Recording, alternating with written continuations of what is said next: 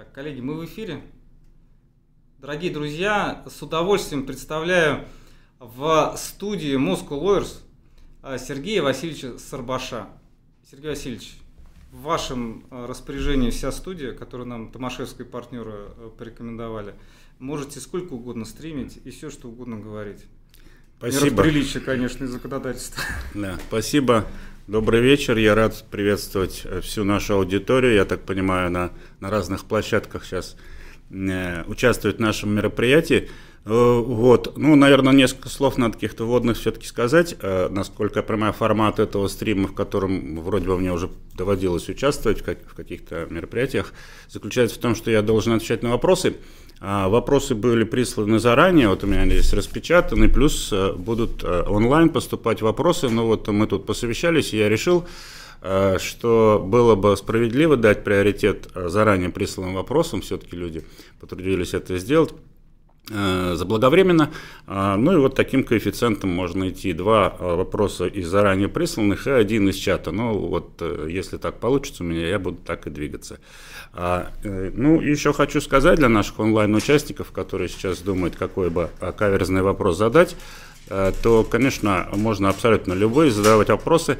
Мы тут уже обсудили, что нежелательно использовать обсценную лексику, а больше никаких ограничений у нас нет. А, у нас здесь, знаете ли, территория полной свободы.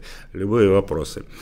А, ну, а с точки зрения права, надо понимать, что я не волшебник и даже не пытаюсь этому учиться. А, наверное, те, кто более-менее меня знают, понимают, в какой области я специализируюсь, а для тех, кто не знает, я скажу, что я в основном занимаюсь общим положением обязательств, особенно последние годы. Я освободил себя от всяких должностей, мне в этом помогли отчасти. А, но э, поэтому последнее действительно время сосредоточился э, на вот общих положениях обязательств и потихонечку, потихонечку начинаю забывать все, что знал раньше за пределами этой темы. Вот, собственно говоря, такое небольшое вступление. А дальше с места в, с места в карьер. Ну вот первый вопрос из присланных задает Артем э, Кипаренко. Facebook, наверное, да, Сергей Васильевич, добрый день, добрый вечер. Возможно ли сигматическая связь между несколькими договорами? Спасибо. А, хороший вопрос, кстати сказать, я, насколько помню, затрагивал ее, не уверен и не помню до конца, глубоко ли, а в своей докторской диссертации, в книжке, которая посвящена исполнению договорного обязательства. И, наверное, здесь надо прежде всего уточнить и сказать, что, вернее, э, вести речь не о синематической связи между несколькими договорами, а между предоставлениями по нескольким договорам. Это э, ну, более-менее все-таки важное уточнение. Э, исторически синолаг, как вы знаете, которую римляне подсмотрели, кстати, у греков, отсюда термин синолагма, это не, лат, не латынь, это греческий язык, кстати, кто бывает в Греции, может увидеть эту надпись там до сих пор, в некоторых местах. А, исторически она возникла, конечно, в рамках а, одного договора. Это классическая купля-продажа, эмпция вендиция, мать всех договоров, да, товар на деньги. А, но современное, конечно, развитие общественных отношений в области экономики, особенно в области коммерческих отношений – показывает, что, э, как сейчас принято выражаться, структурирует э, договоры очень сложным образом. Порой это даже комплекс договоров. И они имеют и могут иметь некоторую взаимосвязь. Я думаю, что нет никаких препятствий ни с точки зрения юридической логики, а ни с точки зрения принципа свободы договора такую связь придать по соглашению сторон так, чтобы неисполнение обязательств по одному из договоров стороны должника давало право кредитору в другом договору приостановить это исполнение, а, приостановить исполнение обязательств или отказаться от него. А, вот э, можем ли мы э, увидеть это где-то в качестве какой-то законодательной модели уже готовой? Не уверен. Но вопрос интересный, кстати, даже с точки зрения исследовательских а, побуждений, да, можно ли это найти уже в позитивном праве?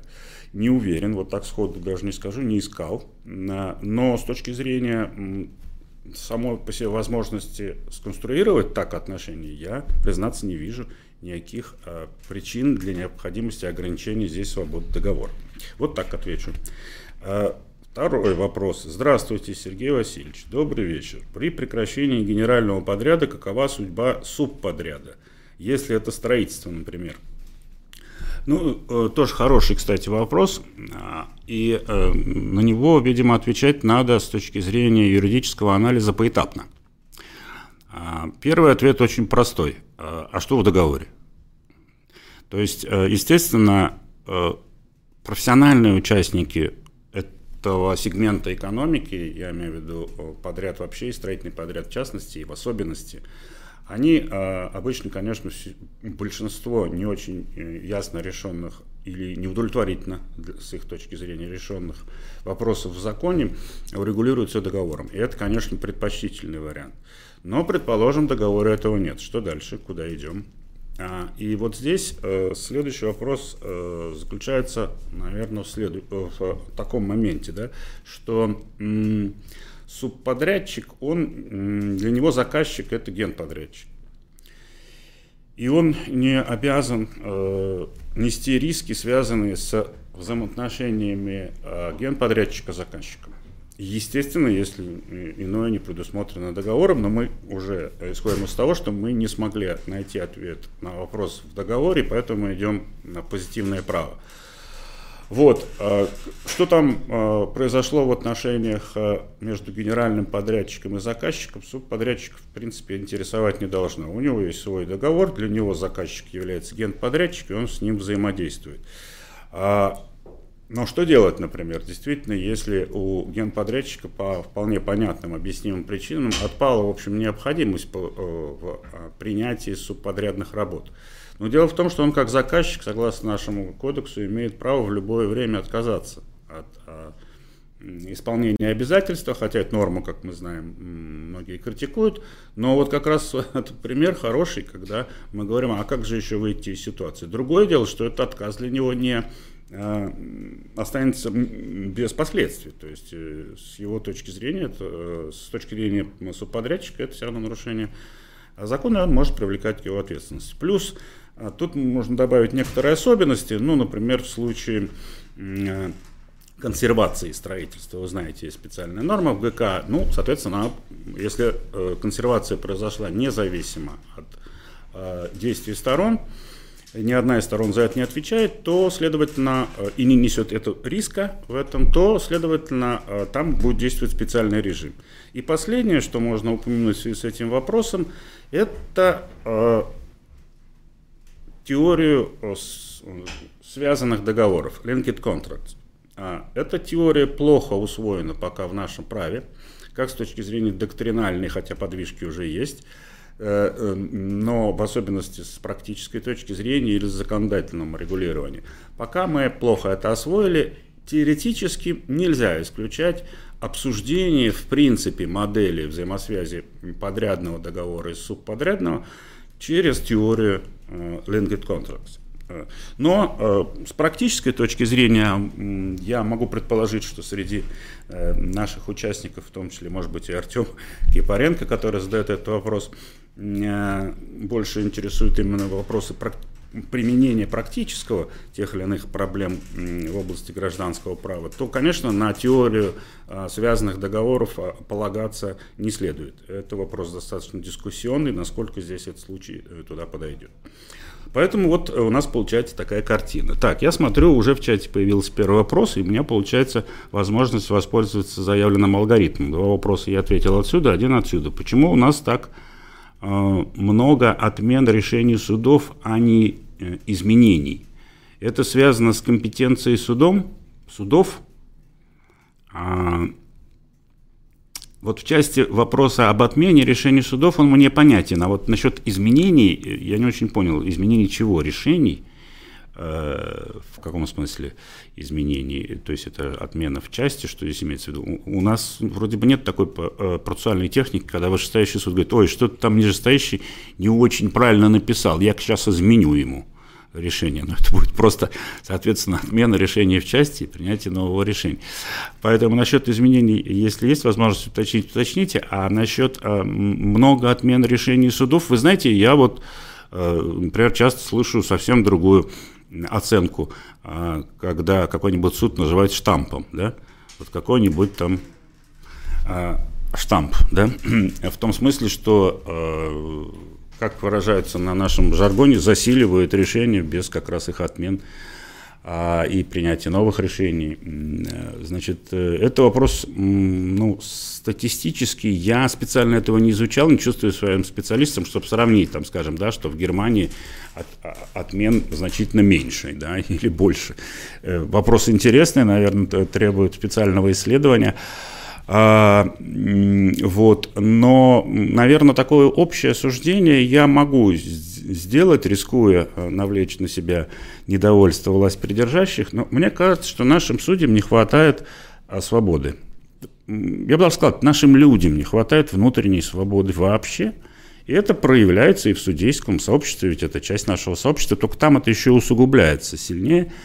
А, видимо, недостатком ощущения судьи своей независимости, с тем, что он абсолютно свободен в толковании законов, применении законов, в оценке факта. И и он может э, судить как должно, не опасаясь последствий. Вот э, что-то мне подсказывает, что какая-то доля э, поведения судей, не обязательно даже оставление оспариваемого судебного акта в силе, предопределена и этими обстоятельствами. Вот. Ну, если честно смотреть на вещи, а не заниматься здесь лозунгами о том, а, что наша а, судебная система самая лучшая судебная система в мире. Вот, так бы ответил.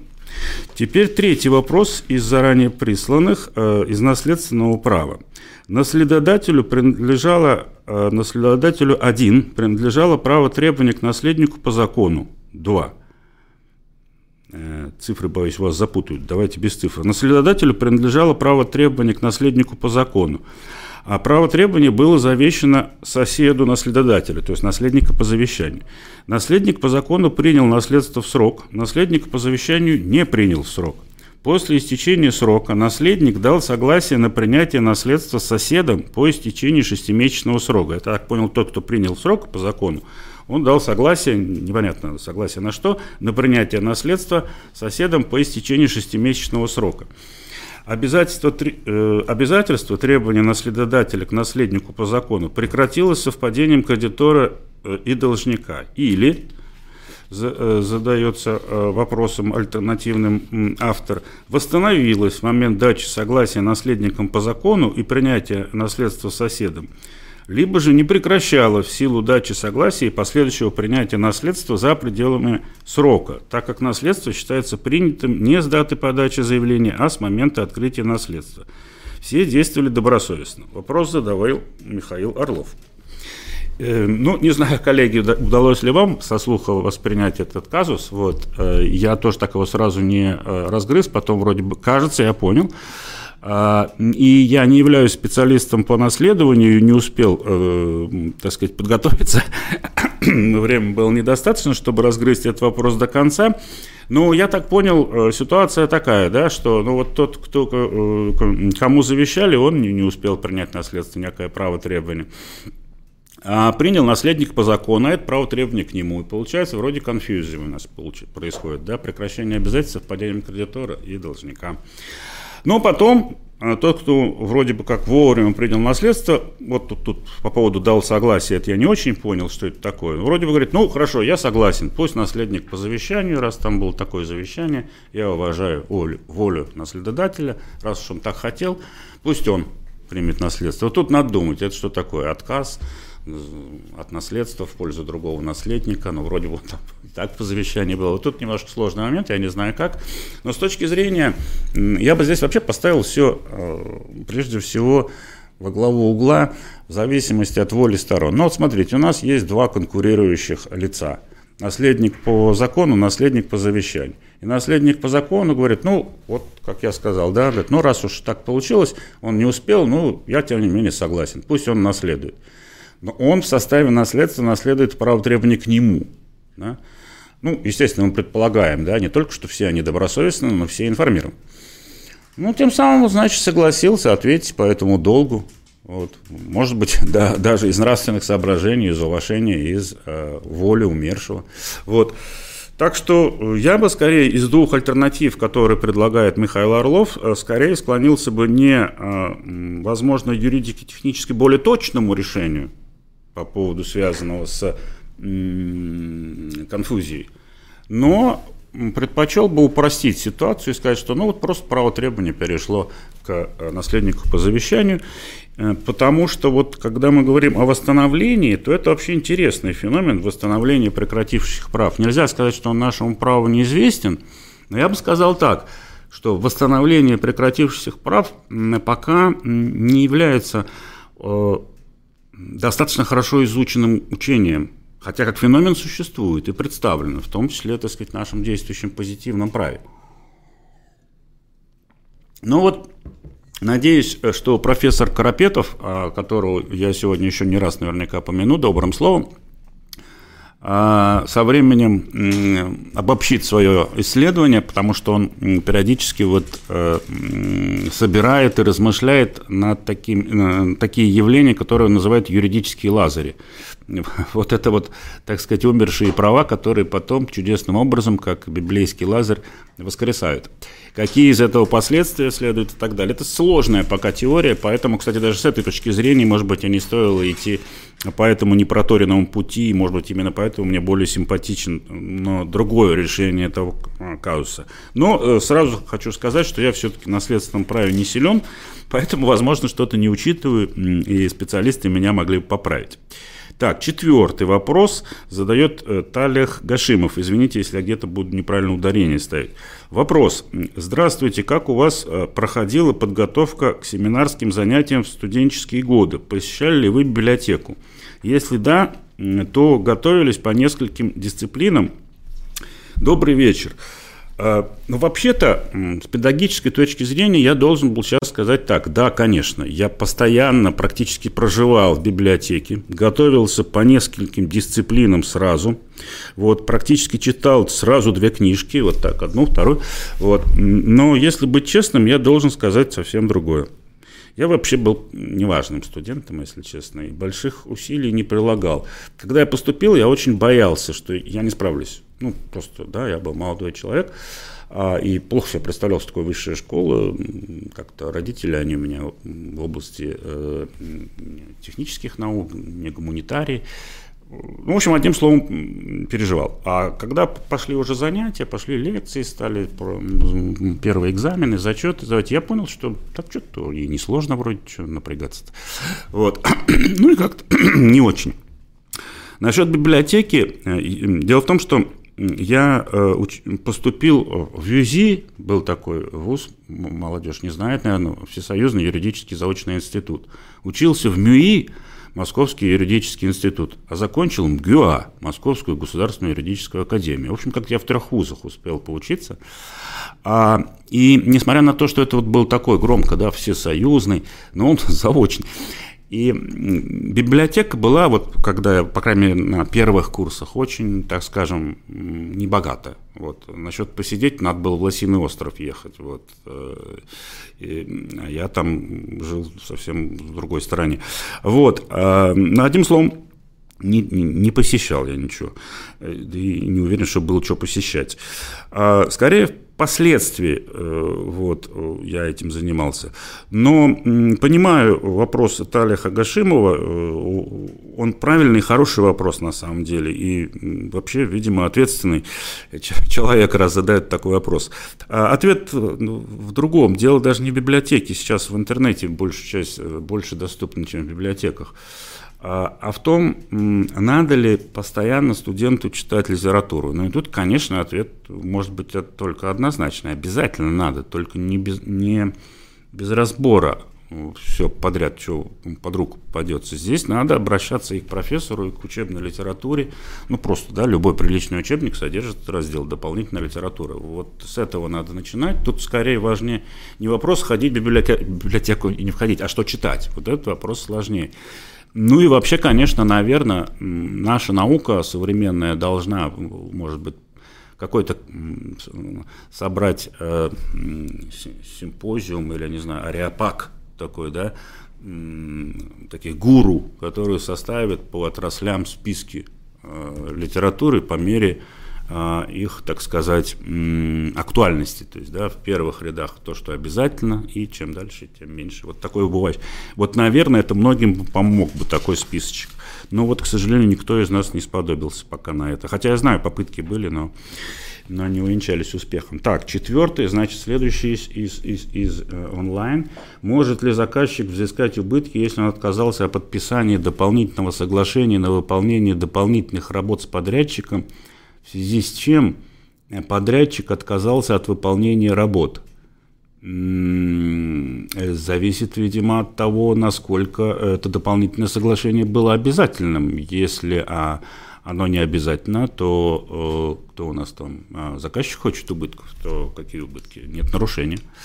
Вот, наверное, так очень коротко я ответил, если я правильно понял вопрос. Теперь следующий вопрос из предварительных. Зачем в цивилистической литературе постоянно используются иностранные слова в скобках без особой на то необходимости?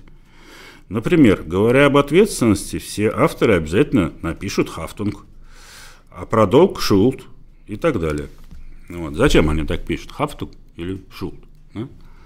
Ну, наверное, из уважения к немецкому профессору а, фон Бринцу, который нас всех и научил, что надо разграничивать, что есть Шулт, а есть Хафтунг. Кстати, до сих пор его на очень высоком уровне допускаются ошибки в этом вопросе.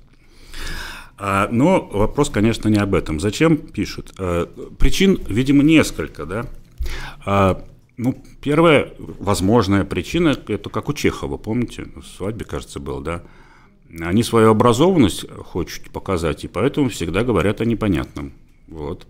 Для этого и пишут, для наукообразности. А, но есть и серьезный ответ на этот вопрос. Дело в том, что, ну, может быть, Шулт и Хафтунг не самые лучшие примеры, но это же здесь было приведено в качестве примера. Дело в том, что когда мы говорим о компаративном ключе, об использовании э, понятий из э, иных правопорядков, иностранных правопорядков, то даже при близости правопорядков, например, такой, как немецкий и российский, а понятия могут не совпадать. И если бы говорился просто о русском термине, то писатель мог бы ввести в заблуждение читателя, то что тот понимал бы, что речь э, надо э, вести о таком понятии, как ответственность, да, так же, как это понимается в русском праве, в русском терминологическом трезаусе. А на самом деле нет, потому что могут быть отличия. И когда э, рядом стоит иностранный термин, то читатель понимает, что речь идет о неком правовом феномене, присущем другой правовой системе и он может уже сам самостоятельно дальше разбираться и не допустить ошибки. Вот э, эта метода в целом оправдана, особенно для учебной, наверное, литературы. Да? Я вот люблю тоже такие слова использовать иногда для того, чтобы сориентировать, в том числе читателя, особенно интересующего да, компаративистикой. Он, обладая необходимой терминологией, особенно в наш современный век, да, век да, когда все там по ключевым словам ищется на свете, может зацепиться за этот термин и дальше покрутить, покрутить, раскрутить. Я вот, собственно говоря, так в свое время терминологией пользовался, э, узнав э, какую-то э, систему терминов, с помощью нее ориентировался в иностранной литературе, отбирал то, что мне нужно и так далее. Так что это тоже может помочь. Ну, наверное, есть и другие причины, и вряд ли я могу их всех вывести, но просто такой интересный, забавный. Шестой вопрос. Добрый день. Добрый вечер. А классификация сделок на реальные и консенсуальные – это применимо только тогда, когда предметом сделки является движимая вещь. Или сделки с недвижимостью, например, передача недвижимости в доверительное управление, тоже подлежат такой классификации. А, Суханов а, считает, что такая классификация распространяется только на движимые вещи. И, соответственно, к примеру, договор о передаче недвижимости в доверительное управление будет иметь силу только с момента регистрации права. А, а как же тогда быть с договором купли-продажи недвижимости до регистрации права? Разве он не приобретает силу с момента соглашения? Или, судя по такой логике, нельзя истребовать вещь по статье 398 до регистрации и заключать договоры о покупке будущих недвижимых вещей? А, ну, автор здесь спрятался за каким-то трудно а, произносимым ником, я не, не рискну его произносить, но, видимо, он и, и, и поэтому и не хочет, чтобы его раскрыли. Это его право. А, Тут, э, мне кажется, немножко акценты так вот перемешаны. Давайте я попробую просто высказаться по некоторым ключевым позициям этого вопроса, а, не разбирая его по существу. А, ну, первое. Конечно, реальные консенсуальные договоры не могут неправильно делить по тому объекту, в отношении которого он заключается.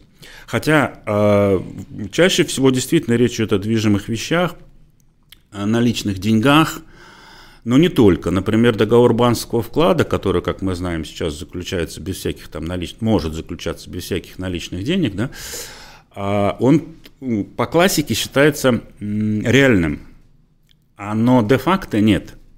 Например, каждый из вас сейчас может достать свой мобильный телефон, э, выбрать приложение, соответствующее банка, ну, которое у вас есть, да, любого.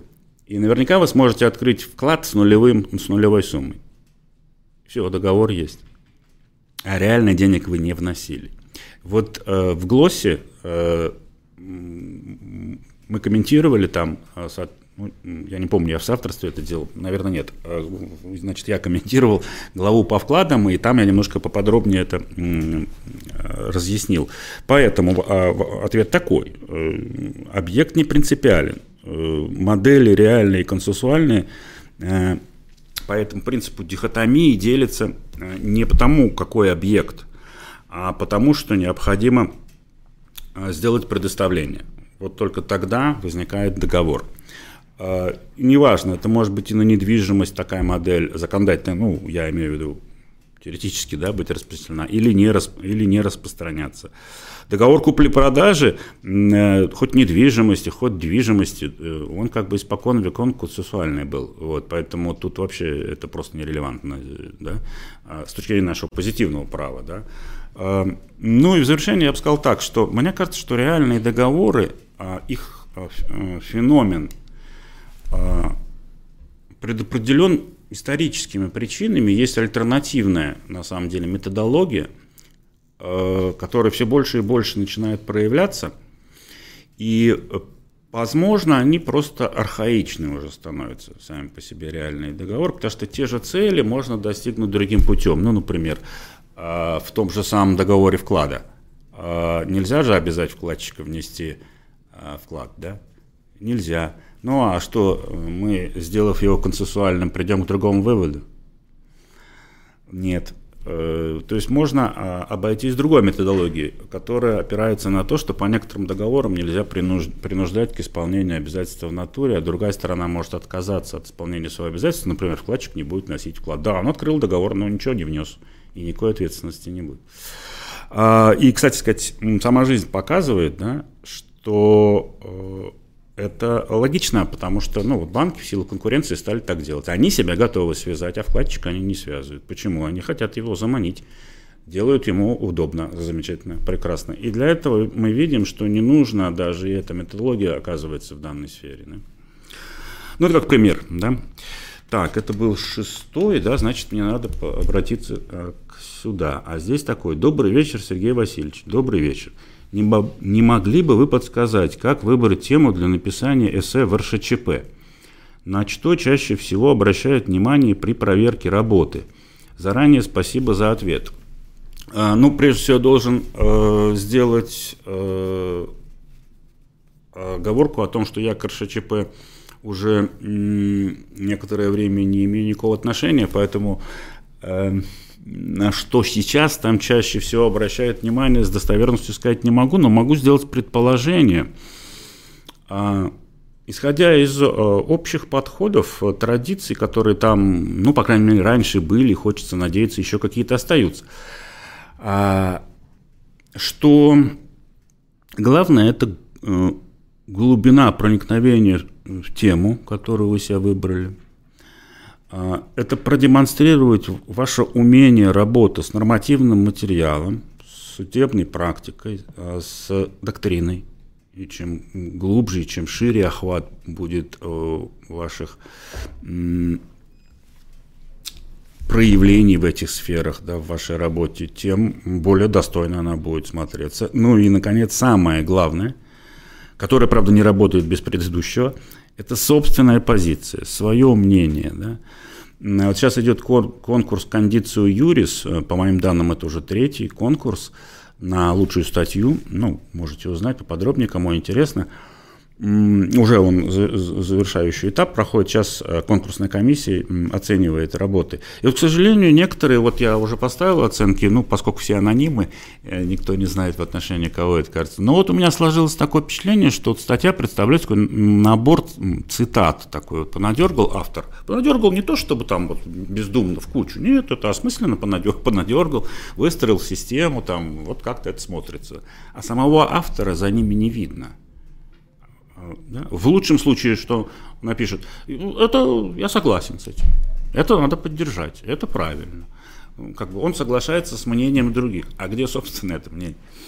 Ведь э, мне кажется, что м, важно вот для конкурсной комиссии, по крайней мере, когда я при, принимал участие и, в общем, учился, в том числе у старших товарищей, как принято было раньше говорить, в частности, у ныне, увы, покойного профессора Маковского Александра Львовича, а человек, так сказать, ну, неизмеримых талантов, а вот он, видно было, что ему не важно, что там что-то он неправильно ответил или сказал. Он видел, он смотрел и пытался понять, а вот он будет учиться, у него есть потенциал роста. Да? А, а это можно увидеть только когда человек не говорит, что там Садиков написал так, а Брагинский так, а вот Братусь, тут правильно еще ударять надо, Братусь, да, а не Братусь, вот, как некоторые говорят, а, э, значит, вот так написал. Ну а вы что думаете? И вот, мне кажется, в, это, конечно, в устном общении лучше всего, да, но и в а, эссе, в письменной работе это видно. То есть видно, есть автор в тексте или его нет. А, и вот попробуйте использовать эту методологию. Но, конечно, исчерпывающим образом на этот э, ответ очень сложно а, ответить. Мне кажется, что когда-то, я могу ошибаться, но вроде бы было на сайте а, в свое время пытались э, создать ну, что-то типа методичку да, о том, как писать вот эссе. Или, вот, ну, посмотрите, может быть, это э, там есть. Теперь я возвращаюсь опять к письменным вопросам. У нас седьмой вопрос тоже с ником. Давайте я вот эти э, латинизированные ники, не имеющие смысла, не буду называть. Да, видим, просто ну, автор не хочет раскрывать себя таким образом. Добрый день, добрый вечер. Вопрос для Сергея Васильевича. Да тут больше никого нет. А, значит, Стороны заключили договор поставки, но после срока его прекращения, спустя полтора года, они заключили дополнительное соглашение к договору. Ответчик поставил товар не в полном объеме. Может ли истец взыскать штраф по договору за недопоставку товара? Ведь в данном случае срок договора истек, а заключенное после истечения срока действия договора дополнительное соглашение имеет силу. А, хороший, кстати, вопрос. И вот э, даже мне кажется, что я в многочисленных проявлениях вот э, как-то э, сталкиваюсь с идеей насчет истечения срока договора, иногда, мне кажется, гиперболизируют значение этого феномена. Что значит истек срок договора? А по 425 статье это влечет прекращение прав и обязанностей сторон? А, были ли они исполнены? Есть масса вопросов здесь можно говорить, да? Но, наверное, даже все напряжение в этом вопросе не в этом. Был какой-то текст договора, э, который, тут непонятно из вопроса, да, что там происходило по этому договору, не происходило, был ли он исполнен, не был ли он исполнен, ничего не ясно, но через какое-то время стороны заключают некое дополнительное к этому договору соглашение, и, судя по всему, их воля на то, что это именно дополнительное, что это касается вот того текста, если хотите, э, и простите за вульгарность, да, вроде не вызывает сомнения, да. А, а потом, потом кто-то из них говорит, ой, так вот тот договор истек, срок его, поэтому я штраф, предусмотренный этим договором, платить не буду. Ну, э, тогда возникает вопрос, а зачем мы связали наше это дополнительное соглашение с текстом того договора? Кто нам мешал заключить автономный договор, не называя его дополнительным? Ну, толкую волю сторон, конечно, это надо смотреть на совокупность всех доказательств, но мы тут ограничены в нашем стриме, да, ну, видимо, логично предположить, что мы хотели встроить наше правоотношение во все те условия того договора, иначе зачем бы нам вообще понадобился? Может быть, сторона найдет другое объяснение этому явлении. Почему он так поступил, подписав именно дополнительное соглашение? То есть, ну, представьте, надо доказать. Да, я хотел заключить дополнительное соглашение вот к тому договору, но он на меня не распространяется. Хочет спросить, у вас все хорошо, вы себя хорошо чувствуете, может, у вас сейчас что-то болит. Да? Это нелогично. Да? Поэтому при прочих равных, да, и если иное, как говорится, не доказано, то скорее я бы склонился к тому, что штраф вот из того якобы истекшего договора а, применим. Вот. И здесь, видите, Воленс-Ноленс, опять вспоминаешь юридического лазеря. Да? Есть некий текст. Некий текст. И стороны говорят, а вот мы заключаем договор и хотим, чтобы этот текст к нам применялся. А текст составил, я не знаю, какой-нибудь да? Авал Авери и намерение Гиди. Да? Какая разница? Главное – наша воля. Мы хотели быть связаны этими условиями или не хотели? Ну вот, я бы это поставил во главу угла. Восьмой. Э, вы смотрели интервью Moscow Lawyers профессора Суханова? Ну, в этом месте я должен сказать, я смотрю все интервью Moscow Lawyers, без исключения, причем дважды, и конспектирую. Но не смотрел, признаюсь честно. Не успел. Он сказал, что сейчас уже нельзя говорить о школах московских, уральских, петербургских юристов. А вы как считаете? Может быть, юридические школы нужно делить по другим принципам? Я не знаю, что имел в виду в действительности профессор Сухаров, потому что действительно не, не видел это интервью. Хотя догадываюсь, что здесь могло бы иметься в виду. Поэтому я м, позволю себе м, не комментировать э, то, что сказал профессор, а свою точку зрения действительно выразить на этот вопрос. Мне кажется, что сейчас что-то меняется в нашем мире. Я не уверен, я не вижу четких э, границ, даже очертаний этого феномена. Но что-то меняется. И главным образом, конечно, изменение связано с а, открытостью. Да?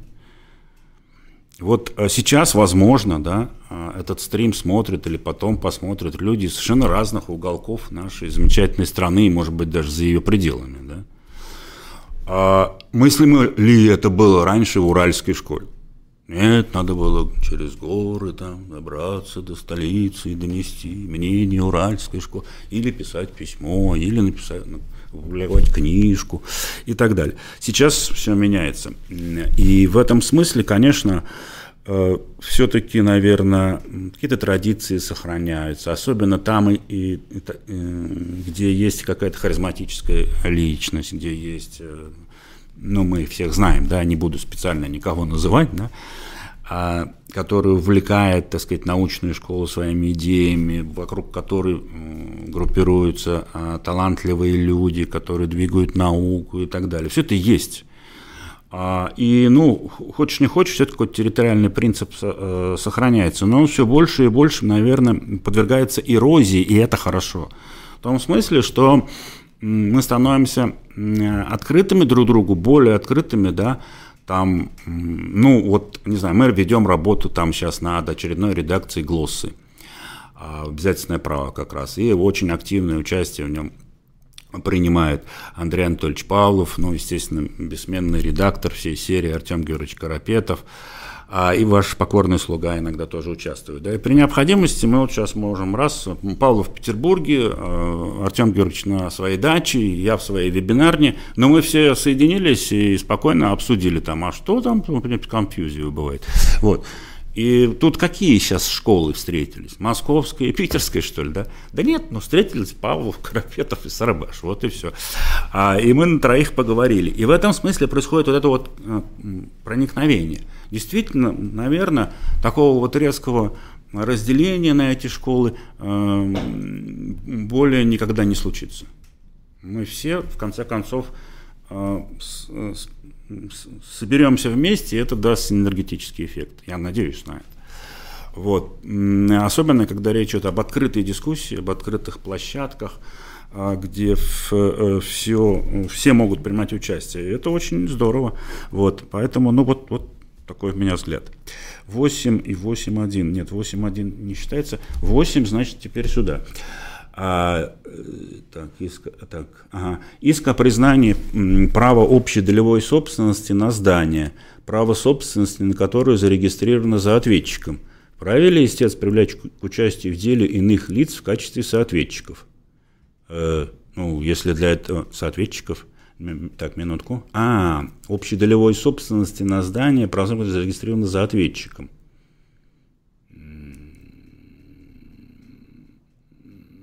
Ага, понял, да. Видимо, понял. Э, вот, то есть э, то, что принадлежит на э, долевой собственности, в действительности, нет, не так, в реестре зарегистрировано за одним. И э, кто-то из истцов э, хочет признать право общей долевой собственности, а являются ли другие э, сособственники, видимо, их больше двух, наверное, да, соответственно, здесь э, участниками процесса и в каком качестве? Хороший вопрос, интересный действительно.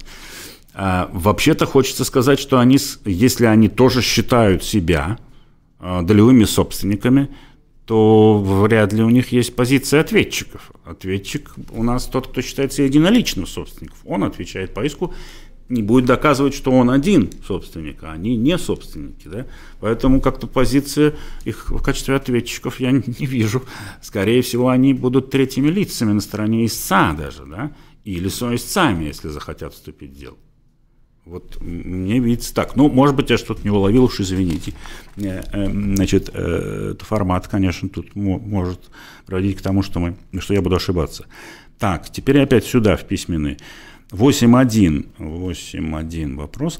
А, слышал предание на работе, предание, а, видимо, такая старая работа уже, а, что у одного юриста под стол улетел вексель на несколько миллионов долларов, который все искали несколько дней. Вот. Я представляю, что эти люди чувствовали в это время. А, а еще один юрист отправил процессуальные документы с позиции в офис оппонента. А, какие ваши практики случались Здесь слово английское на букву F. Э, я должен, видимо, его запикать. Э, какие в вашей практике случались неудачи, о которых приятно или, наоборот, не очень приятно вспоминать? Кстати сказать, ну, мне кажется, у нас вот есть некоторые английские ругательские, ругательные слова, которые не имеют такой вот грубости, как, например, наша обсценная Э, лексика. А, ну, вексель, вексель, конечно, я, в общем-то, в руках даже не держал. Трогать трогал в делах пришитые, которые были. Они не могли за шкаф, потому что хорошо пришито было, надежно, у нас дела шить умеют. А, ну, это, да. Ну, так, конечно, сразу не вспомнишь, но был, был случай какой-то забавный, ну, как забавный, до сих пор помню. А когда я еще отправлял правосудие в высшем арбитражном суде, нагрузка была достаточно высокая, а, ну, в том числе потому, что приходилось заниматься там и реформой гражданского кодекса, и преподаванием, а, и какими-то попытками, так сказать, научных исследований параллельно. А Поэтому когда зашивались, и вот помню, передали мы дело одно на, на сложное на заседание президиума. Ну, я там готовился, что сейчас будут спорить, понимал там, что есть слабые места, думал, сейчас будет схватка, вот, а получил от Антона Александровича Иванова, а, председателя Высшего арбитражного суда, в то время не за это. А вот он говорит, посмотрите, говорит, что у вас написано. У вас, говорит, в начале написано, что вы оспариваются акты одного суда, в мотивировочной части, что акты другого суда, а в резолютивной, что акты третьего. Э, ну, что поделать. Вот такой, я извиняюсь, косяк. Вот, действительно, торопились, вот э, что-то использовали какой-то шаблон, и вот так вот. Это было определение передачи дела в президиум. Ну, то есть это проходной акт, он как бы ничего, ничего не решает. Э, ну, вот получил втык. А, и с тех пор, знаете ли, надо уметь учиться, извлекать уроки. Что я сделал, да? Я потом каждое определение прям пальчиком проверял, чтобы должно быть совпадение всех судов. Вот потому что речь идет об одном деле одного и того же суда. Вот. Но бывали всякие. Мне вот такую историю рассказывали. А нет, сначала так. А я, когда совсем еще юный был и работал в высшем арбитражном суде, уже в аналитическом отделе, в то время такая была практика, потом ее и жили, а, отвечать на письма судов. Вот из, из судов поступали письма со всей России, там, и по существу как бы. Да? А как вот такую норму применять? А вот у нас было такое дело, вот как правильно решать, так или эдак? Вот, вы нам ответьте. Вот, и там, помню, в то время наш начальник, там, судья высшего арбитражного суда, член президиума, он всячески боролся с этой, потом жил эту практику. Но приходилось всячески. И вот мы все время писали, довольно много писали ответов на эти письма. Ну, так надо было.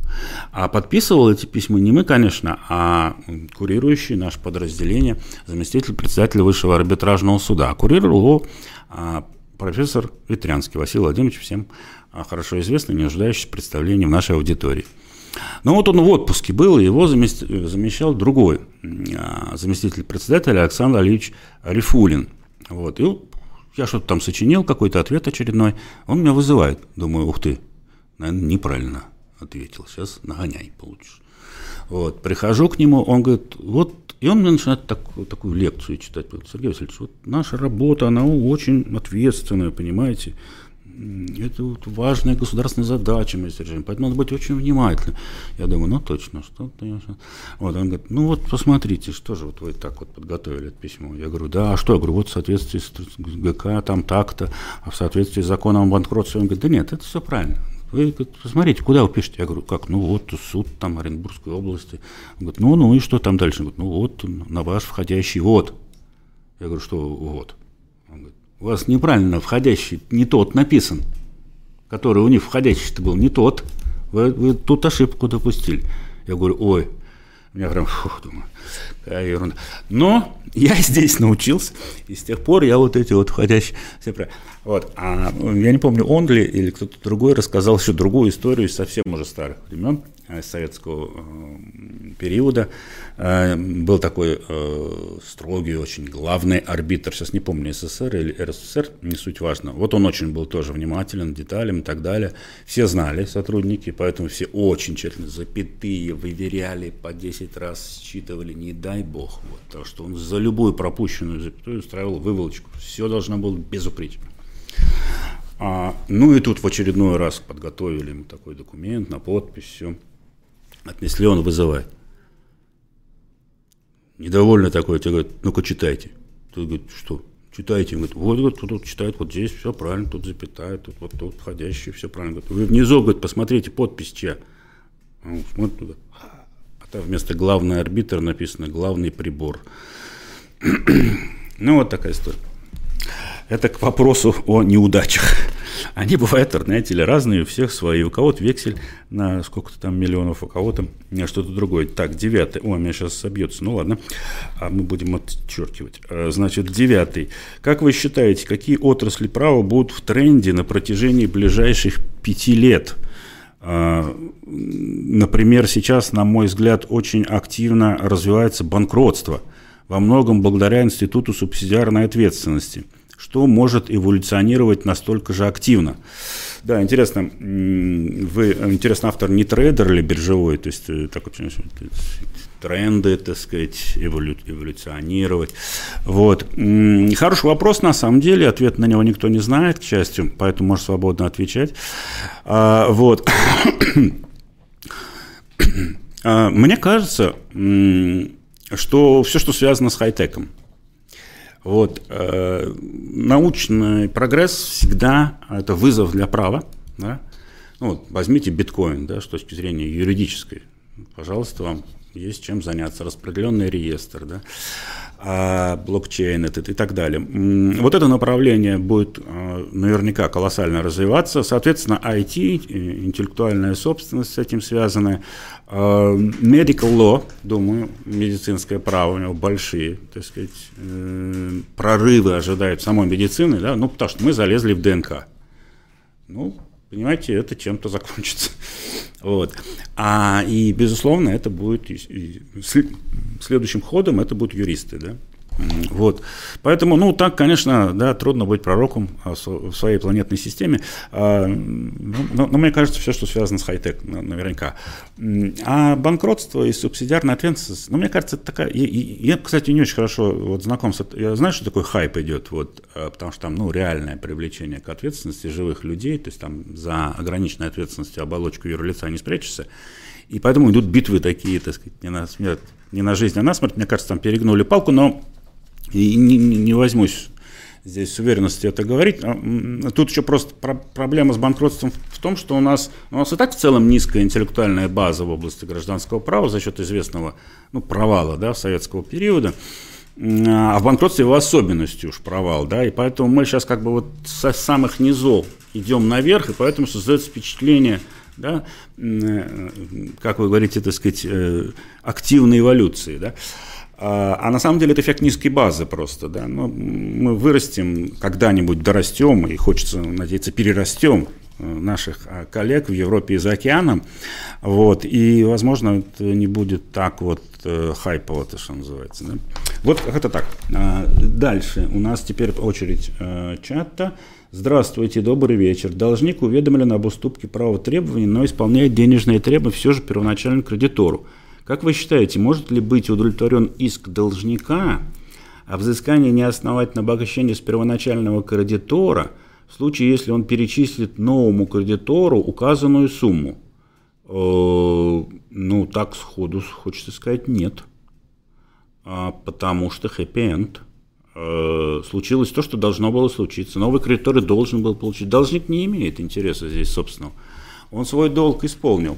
И, значит, тут сейчас э, исполняет деньги э, уведомлен. А, должник, он еще и уведомлен был об уступке, но почему-то заплатил. Я так думаю, что это ему надо, можно ожидать иска за то, что он заплатил не тому. Вот тут как, как бы такой э, реверс не случился. А так я не вижу иска у должника, если честно. Но, может быть, я что-то не учитываю.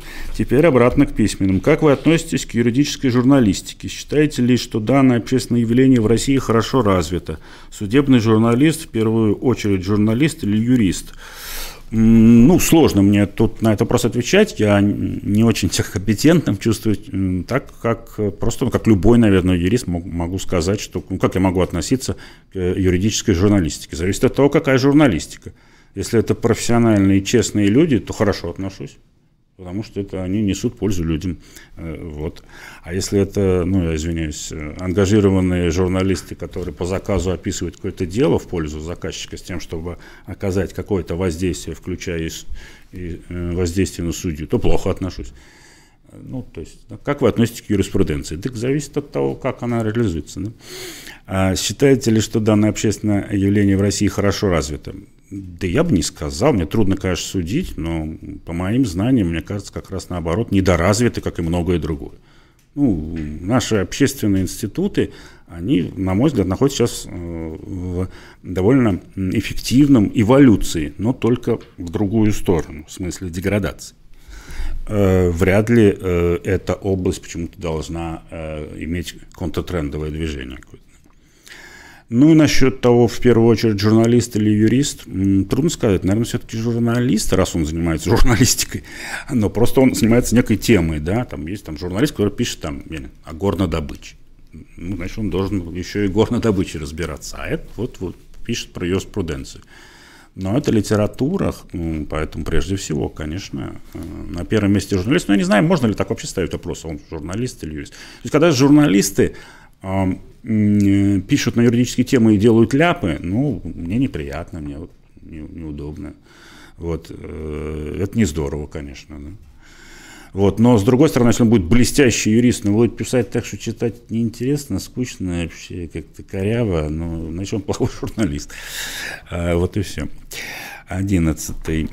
Значит, с, удоволь... с удивлением узнал, что на уровне Межпарламентской ассамблеи государств-участников СНГ разработали в 2019 году модельный закон об адвокатуре и адвокатской деятельности, вводящий монополию на осуществление юридической деятельности. Как вы считаете, может ли юрист не быть адвокатом или же необходимо лицензировать юридическую деятельность самым строгим образом? Очень сложный вопрос. Ну, я знаю, что идет дискуссия, да она, в общем, как бы она то ослабевает, то опять, э, так сказать, усиливается. Но как э, к этому относиться? Здесь очень есть много плюсов и минусов. Я бы сказал так, что вот, например, на современном историческом развитии России э, я бы оставил так, как есть ничего не менял бы, чтобы, э, потому что мне важно, э, что рынок, он сможет дать э, помощь юридическую, рыночные методы сработают. Да, будут, так сказать, так сказать, провалы рынка, будут и обманутые какие-то люди, это неизбежно. Как будто если мы лицензирование введем, прям сразу все, так сказать, недобросовестные юристы переселятся в какую-то другую страну. Нет, они наоборот все сюда тянутся. Вот. Этого не случится. Это от нас зависит в значительной степени от нас, от самих. Я считаю, что адвокатское сообщество, оно желательно, ну, было бы саморегулируемым. Вот мне кажется, юридическая корпорация должна прежде всего сплотиться сама э, собой, без всяких законов, без СНГ. Вот просто люди должны объединиться в некое неформальное сообщество или формальное, пожалуйста, дело не в этом – а, и, и изгонять из профессии негодных и нечестных. Вот и все. В том числе с точки зрения репутации. Понимаете, ну надо просто научиться нам не подавать руку недостойным людям. Это сложно, поверьте. Более того, это опасно в некоторых случаях. Это невыгодно. Но это надо. Иначе, это главное на самом деле. А вот лицензирование, монополия, ну, мне кажется, это, это какие-то это какие-то эти самые, как протезы обществе. Общество не может само да, быть достойным, и государство начинает вот сверху да, вводить лицензирование, вводить, принуждать, да, загонять всех в адвокатскую монополию. Но ведь люди от этого не изменятся. Они как были, так они такими останутся. Будь то в адвокатской монополии или без нее. Поэтому я не верю в эти институты, особенно в нашем историческом, в эти, не институты, неправильно выразил, в эти вот попытки насаждения э, государством наведения порядка вот этого, да, не получится ничего. Вот. Вот эти все государственные чиновники, они все там, понимаете, встроены в систему контроля, надзора, отчета. Это. И что? Э, что у нас? Коррупция прекратилась, что ли, в стране? Да нет, процветает. Все у нее хорошо. Теперь опять отсюда. Значит, что, Сергей Васильевич, как вы относитесь к уровню юридического образования в МГУА? Э, никак, э, я не участвую в МГУА ни в каком качестве. Э, я вообще довольно плохо представляю, что там происходит в МГУА. Ну, как, впрочем, и во многих других вузах. Ну, просто так получилось, что я сейчас мало с кем общаюсь, поэтому не очень хорошо представляю, что там есть. У меня был нехороший опыт взаимодействия с МГУА, так сказать, с моей альма-матер, но вот я отношусь на историческом этапе нынешней с ней скорее отрицательно отрицательно, чем положительно. Это связано было с защитой диссертации одной, правда, не это не образование, это уже высшая школа, но в смысле, наоборот, э, научная да, э, сфера когда, э, когда выступил против, э, преподаватели многие этого выступили против одной диссертации, где было очень много заимствований, и, ну, компаративного материала, было очень много про немецкое право и так далее, и так далее. И это вот а, вызвало недовольство, и в результате не присвоили степень. На это безобразие вообще. Вот то, что произошло, и я даже подписывал коллективно с коллегами письмо, мы протестовали против этого дела. Если там такие будут процветать вещи, то ничего хорошего с образованием там не будет. Вот. Но, насколько мне известно, там есть яркие, талантливые ученые. Вот с некоторыми я работал, например, э, ой, вылетело имя из головы, Иванов, Иванов, забыл, как зовут, э, не так часто общаемся, к сожалению, сейчас, но вот мы э, просто э, чаще общались, когда глоссу готовили по финансовым сделкам, вот, ну, я не просто, не хочу там кого-то обижать, да, там, одного назвал, кого-то не назвал. Просто знаешь, там есть талантливые люди, но и вижу, что там что-то такое нехорошее происходит, как во многих сейчас местах, связанных с государством. то есть происходит отрицательная селекция у нас. Это известная проблема, в общем, я бы сказал, общее место, да. То есть э, лучшие принципиальные э, уходят сами, не, не в состоянии выносить происходящего – или их выдавливает система. А, и в этом смысле МГУА, будучи государственным институтом, подвержен, наверное, таким же явлениям. Вот я ну, что-то слышал, что-то где-то как-то. Но с точки зрения рейтингов, а, то известно, да, в целом, как а, работодатели относятся, как вот мы относились, когда, ну, то, что так не считали специально, но смотрели, да, какие выпускники более кажутся подготовленными, да, а абитуриенты, поступавшие например, в российскую школу, частное право, вот других каких-то а, площадках. А, и, ну, рейтинг всем известный, да, не, не, из, известное первенство всегда вот, было у МГУ, потом ГЮА, Сейчас, э, ну как сейчас, некоторое время, да, уже прилично назад появилась высшая школа экономики, которая, мне кажется, э, юридический факультет все больше и больше демонстрирует да, свои успехи. Вот, э, ну и дальше там по рейтингу. Так что МГА было всегда в одной из ну, топовых, так сказать, наших учебных заведений. Вот, наверное, так. Дальше мы возвращаемся к письменному моему списку. Кто, на ваш взгляд, является самым крупным популяризатором юридической науки а, в России? Ну, вы знаете, сложно, конечно, здесь кого-то выбирать. Я бы сразу сказал, ну, троих я бы назвал. А, не буду их ранжировать никогда. А, это Артем Георгиевич Карапетов, на мой взгляд, Андрей Владимирович Егоров, ну и Роман Сергеевич Бевзенко. Пожалуй, вот мне так Э, ну, я имею в виду, конечно, нашу науку, гражданского права, потому что я, э, ну, честно скажу, другими отраслями руки не доходят за ними следить, и кто в других отраслях там э, занимается популяризаторством, не скажу. Так, так, минуточку, неправильно открыжил. Можно ли э, к положениям о плате за отказ от исполнения договора применять положение неустойки? А, хороший вопрос, если глубоко покопаться, потому что сама по себе плата за отказ от договора – феномен необычный для меня. Я вот до сих пор внутренне определился, все размышляю, размышляю на этот счет. А, потому что плата – это ведь, если бы не было бы платы, что бы было? По 310 статье, по общему правилу, незаконный да, отказ. Значит, а, убытки. А убытки – это ответственность. То есть учитывалось бы там – в соответствующих случаях вина, а, последствия убытков, да, какие именно убытки, причинно-следственная связь и прочее. А при плате этого нет. Да? Особенно, ну, естественно, мы говорим о такой плате, которая определяется через э, заранее. Да?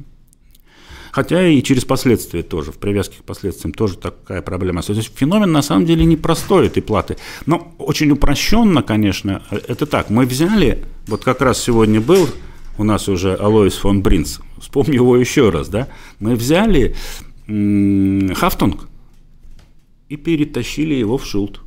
Была ответственность, стала долгом. А насколько мы свободны вот так вот делать, да? Ну, кто-то скажет, ну, это свободное усмотрение сторон, можно и ответственность навировать да, в долг. Ну, стойку в долг можно? Ну, можно вроде бы. Но вот э, с этих формальных позиций, да, мы должны сказать, что плата э, это долг, это не ответственность. Неисполнение долга в данном случае да, э, может быть соединено с неустойчивым соглашением, и платить неустойку придется.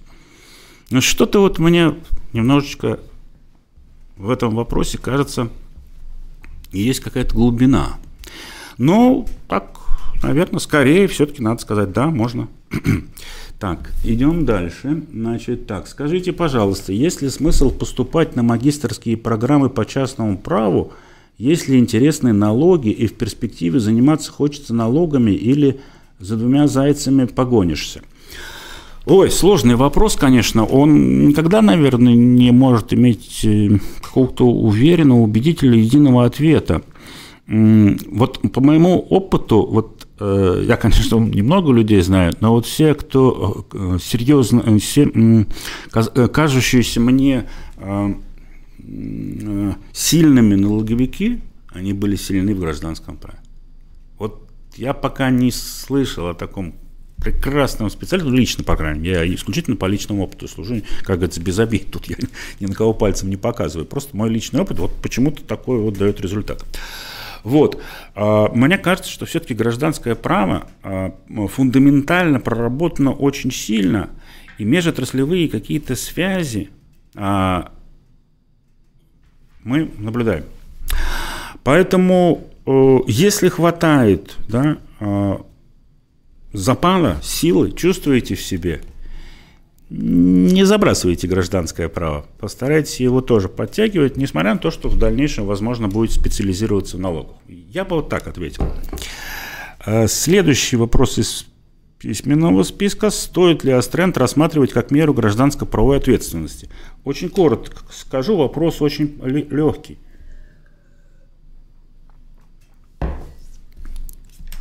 А непонятно вообще, Астренд это гражданское право ответственности или нет. Скорее, да, может быть, даже и нет. Я всегда на это дело смотрел, но вы помните, да, как зародился Астренд в нашей юриспруденции, так же, как в материнской правопорядке, Астренд, французский, э, э, за счет судебной практики, за счет постановления пленума принятого Высшего арбитражного суда. И вот помню, когда тогда от разработки все шли, у меня почему-то было такое ощущение, что называть его неустойкой неправильно – Э, ведь это на самом деле процессуальный институт, да? Обратите внимание, что сделал Верховный суд. По его инициативе изменили ГПК, АПК, у нас появился процессуальная сторона, заметили? Который содержательно тоже, почти то же самое, что и ГК. Вот. И по гамбургскому счету может быть прав Верховный суд, а не авторы тех поправок ГК, которые туда затащили Астренд. Вот.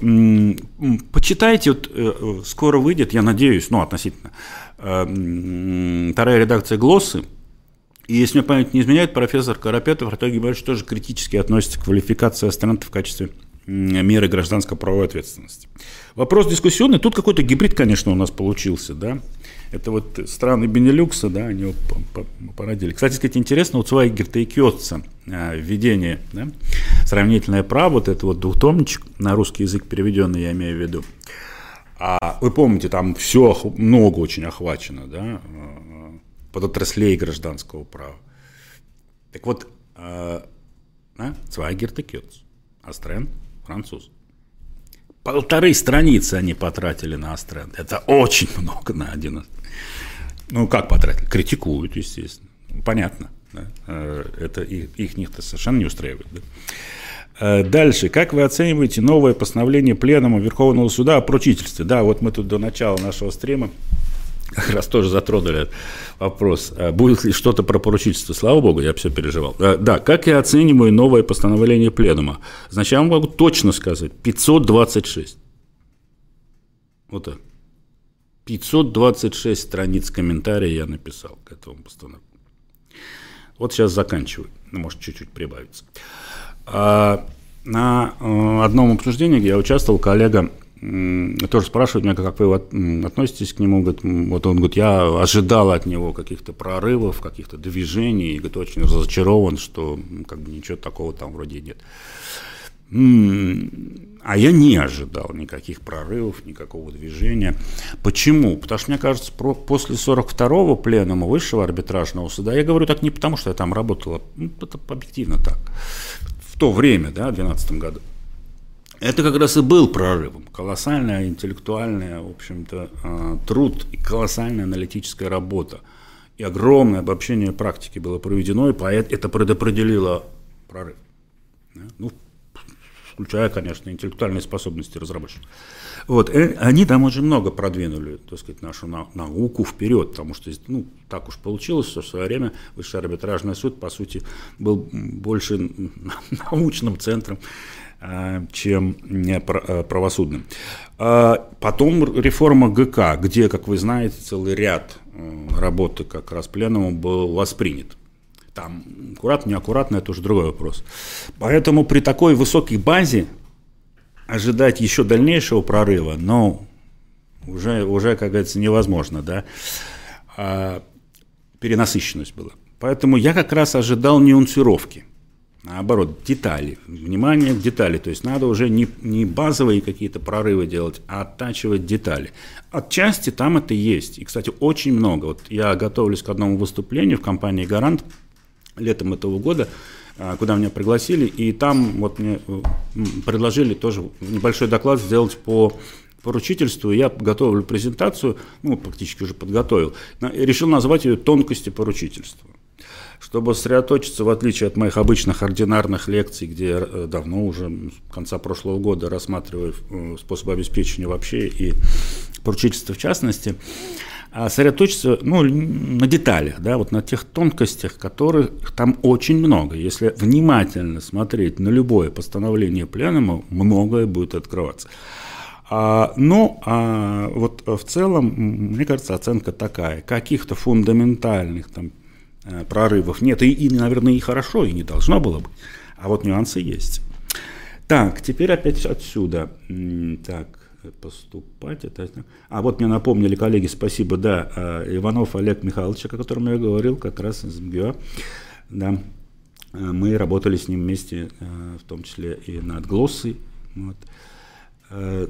Здравствуйте, добрый вечер. Если договор лизинга заключен в отношении природного объекта, то данный договор ничтожный, либо можно сказать, что к нему применяется правило. А, ну вот не силен в лизинге в отношении природного объекта, я так понимаю, нет, речь идет о недрах, что ли, да? Просто помню, как-то вспомнился сразу одно дело, где, кажется, выступал докладчик, э, содокладчиком, где речь шла о лизинге земельного участка или, нет, здания, что ли.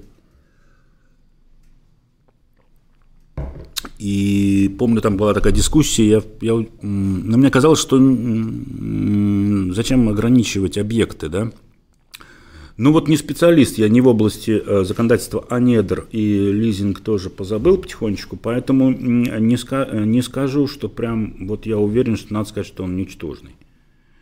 Вот. Но если действительно законодательство таково, что стоит, ставит нас перед выбором, да, про, допустим, правоприменителя бы ставило, уничтожить или дать обеспечение все-таки, то, наверное, ну, конечно, это вечное право, ипотека, но оно возникает на основании договора, поэтому фавор контрактус, принцип, в пользу сохранения договора желательно. Если это не ломает каких-то фундаментальных основ, не влечет какие-то крайне негативные последствия, например, в области недропользования, природоохраны, ну вот я бы скорее склонился к сохранению договора. Но, боюсь, мой ответ тут совершенно дилетантский.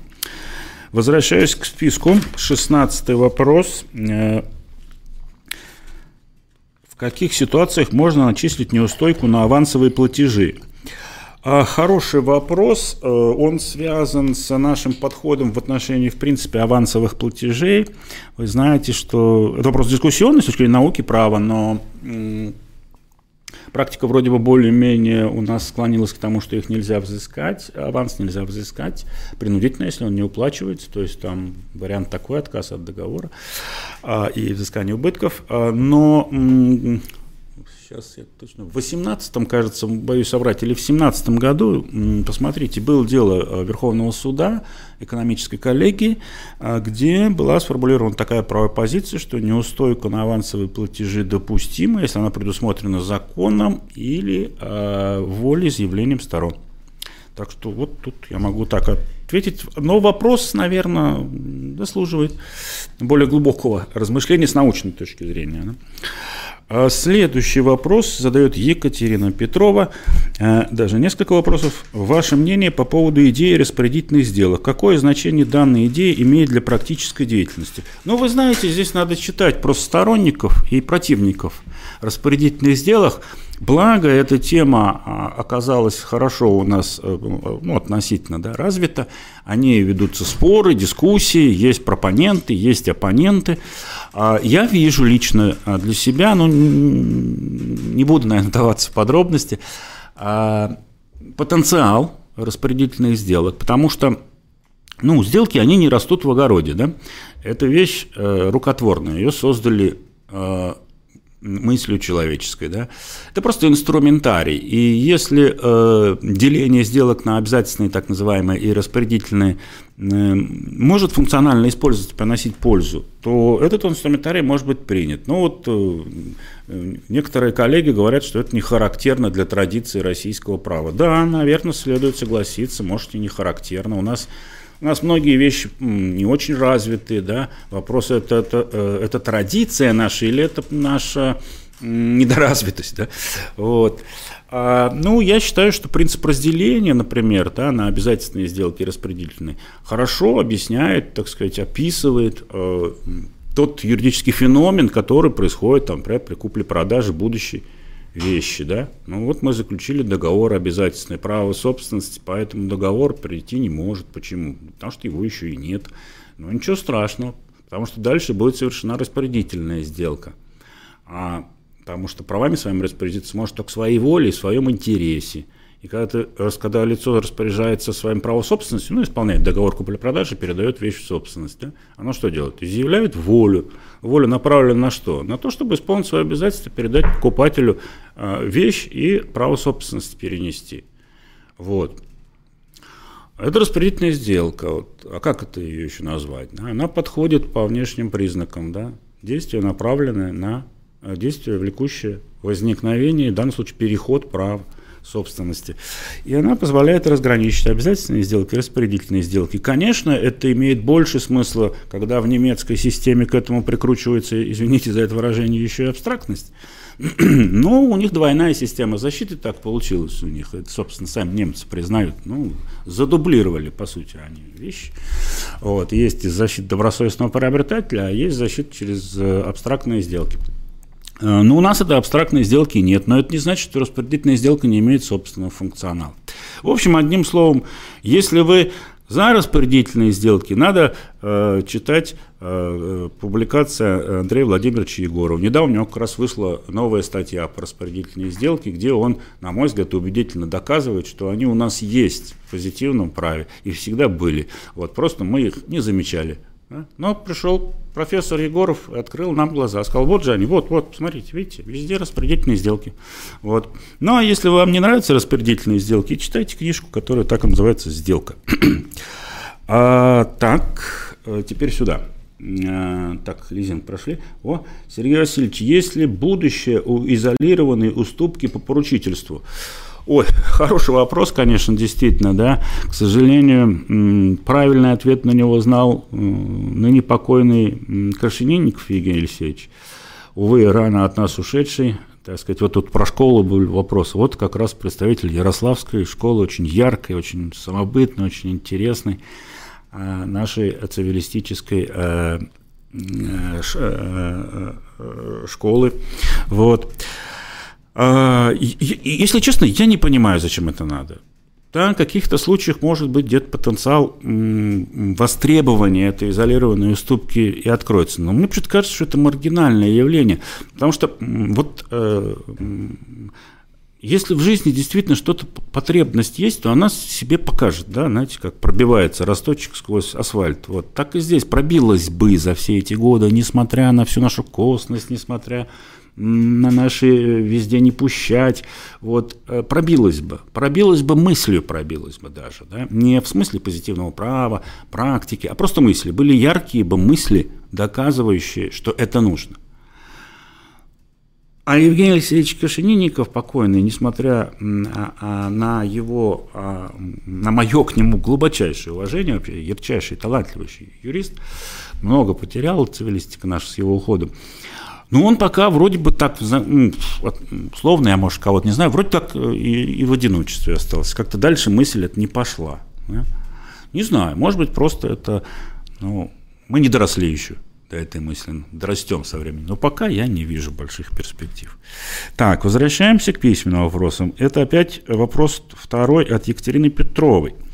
Подразумевается ли обязанность арендодателя держать торговый центр открытым для посещения – как быть в ситуации ковидных ограничений, когда арендодатель закрывает торговый центр и продолжает требовать оплаты аренды платежей? Ну, э, знаете, вопрос такой, он так, ну, может быть очень э, нас надолго задержать, потому что здесь есть масса нюансов, и вообще проблема такая, конечно, болезненная сейчас. А, ну, вы знаете, да, в аренде есть э, такая дискуссия или, скажем, элемент теории о том, что арендодатель э, должен не просто передать владение, но и обеспечить спокойное владение арендатору. Это тоже входит в его предоставление, это часть его предоставления. В общем-то, как бы неразрывно связанная со самим передачей владения. А, и с этих позиций, как бы, э, если арендодатель не обеспечил э, пользование вещью э, в соответствии с ее предназначением, там есть целая теория, я сейчас даже не готов их под вечер уже излагать, и стройно я и так уже сбиваюсь. А, но вот здесь есть некий потенциал для рассуждения в том направлении, в котором явно прослеживается коннотация вопроса. Да? А, но если смотреть чуть шире на этот вопрос, я бы сказал так, что правительства многих стран сейчас, столкнувшись э, с пандемией, э, не поверили, насколько я могу судить, способности нашего э, ординарного позитивного регулирования справиться с этой историей. И пошли по направлению чрезвычайного законодательства. Вы знаете, такое есть ну, явление, да, просто в временная реакция да, на какое-то вот событие социальное важное. Э, есть опасения, что ординарный порядок не справится. Э, не уверен, что это правильное направление, но, видимо, достаточно прагматичное. То есть посчитали, что неважно, что там правильно неправильно, нам нужно побыстрее бы получить результат, э, носящий определенность в отношении сторон. И вы знаете, у нас также да, были попытки, ну, предпринята попытка воздействия, в том числе на арендные отношения и прочее. Там, ну, явление шире, конечно, чем заданный вопрос. Вот. А мне кажется, э, ну, я понимаю, конечно, что, может быть, это, э, в этом есть логика, да, чтобы не просто не обрушить суды еще же важно было, да, потому что если все побежали в суды, э, арендатор, арендодатель, Хотя, в принципе, идея э, клаузулу ребус extendibus, э, вот, да, наша 451 статья, мне кажется наиболее подходящей вообще, в принципе, к этой истории и подобным историям. По большому счету, это беда, которая одинаково бьет и по арендатору, и по арендатору. Это наша общая беда. Да? Она общая с точки зрения человечности, с точки зрения социума. Да? И, наверное, это должно быть какое-то отражение и в праве. Да? Ну, раз уж это общая беда, так давайте решать сообща вместе, да, не тянуть одеяло на кого-то одного. Либо давайте сейчас в пользу арендатора все, ты не обеспечил мне, значит, э, пользование вещью в соответствии с ее назначением, позакрывал тут все и так далее. Тот говорит, а у меня предписание властей, я подчиняться должен. Да? И не будем значит, тянуть в сторону, э, в другую сторону, да? а наоборот, э, в э, пользу а, арендатора, арендодателя, который говорит, меня ничего не волнует, вещь владения передана, плати. Вот. А кажется, что ни тот, ни другой подход не соответствует самому феномену явления как общей беды. А, а вот 451 адаптация договора, да, изменение его к сложившимся условиям, справедливое, оно кажется более приемлемой методологией. Но у нее есть, конечно, минус. Минус какой? А, а выдержит ли судебная система чтобы каждый индивидуально договорчик выслушать сторону, сказать, о, у вас какой торговый центр, м-м, да, прям совсем закрыто, м-м". вот, и, и, и адаптировать, да? Э, может не справиться. Наверное, это главная причина, по которой многие правительства пошли по индивидуальному регулированию. И в этом смысле, ну вот такой ответ он так и получается, да? а, что не очень здесь все просто. Дальше задает вопрос Клюев Иван. Сергей Васильевич, добрый вечер. Добрый вечер. Э, прокомментируйте, пожалуйста, ситуацию на квартирном доме на первом этаже нежилое помещение. Выписки из ЕГРН эм, нет специального назначения и каких-либо обременений. Помещение занимает индивидуальный предприниматель под детскую игровую комнату. Иногда создается шум. О, Да, они могут. А соседке это не нравится. Предъявила иск об обязании собственника использовать помещение согласно разрешенному использованию. Проектной документации при строительстве дома и в старом свидетельстве предыдущего собственника помещения было предназначены для магазина констоваров. Возможно удовлетворить такой иск и как будет э, исполняться решение. Ну, э, вот как будет исполняться решение. Записывайте, э, Иван. Значит, первое. А, будет выдан исполнительный лист. Второе. Исполнительное производство будет возбуждено. Но это я иронизирую. На самом деле, откуда я знаю, как будет исполняться решение? Как пойдет. Вот. А, интересный вопрос, да, с точки зрения назначения, конечно, здесь э, именно должно э, приниматься прежде всего во внимание, раз э, оно по проектной документации было предназначено для магазина констоваров, ну, наверное, устраивать там а как, какое-то предприятие, э, не похожее на магазин констоваров, создающее излишний шум, доставляющий э, беспокойство э, жильцам, ну, мне кажется, просто по-человечески даже несправедливо, да.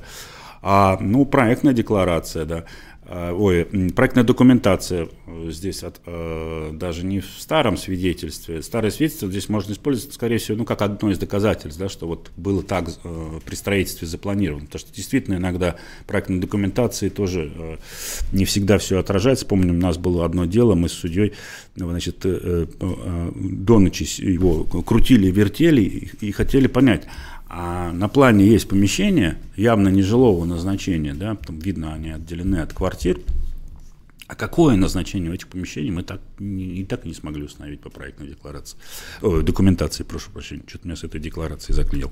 Вот, так что, конечно, мне кажется, что э, такой иск э, обоснован, ну, ну даже просто по-человечески, да, э, понятно, что тут столкнулись, да, два интереса, жильца и дети, вроде мы все дети любим, вот у меня двое внуков, ой, какой они шуму, как придут, такой шум, знаете ли, устраивают. Я даже боюсь, что сосед снизу, он уже приходил как-то один раз ну, знакомиться, так он как-то так предупредил нас о всяких правилах общежития. Вот.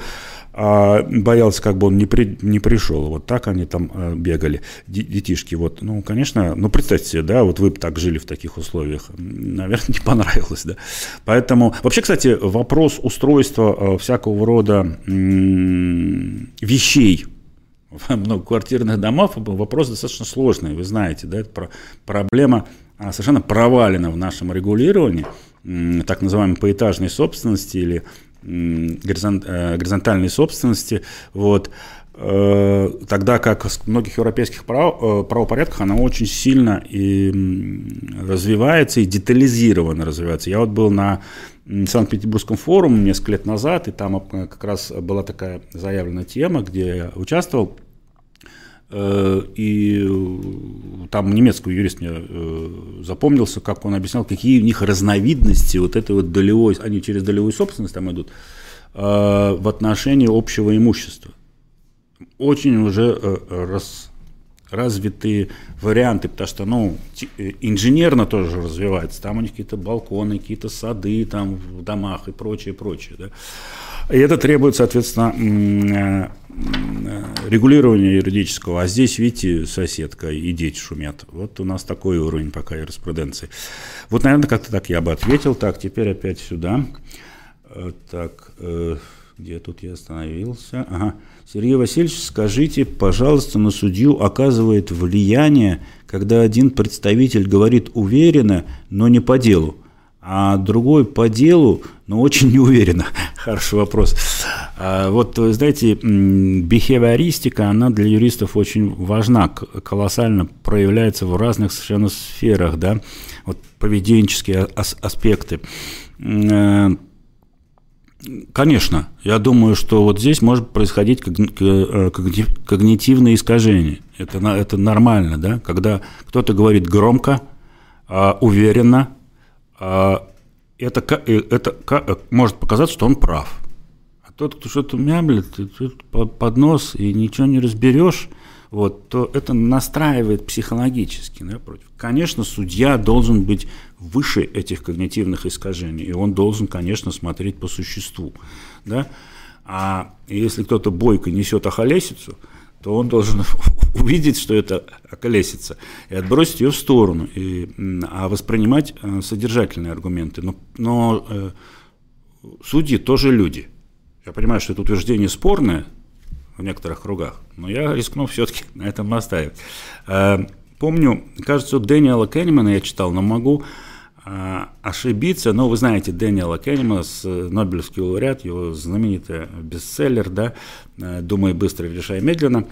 Но могу ошибаться, может быть, у него дело не в этом. Значит, американские ученые провели Э, эксперимент, исследование научное на израильских судьях на основании так называемого big data, очередной хайп, да, на самом деле речь идет о законе больших чисел статистики. Да. Этот закон означает, что ну, достоверность вывода высокая, если используется большие число да, повторяющих случаев, закон больших чисел, но сейчас надо говорить по-модному big data. Вот. Э, эти судьи, они рассматривали дела об, о условно-досрочном освобождении осужденных. Вот. Я очень люблю этот пример.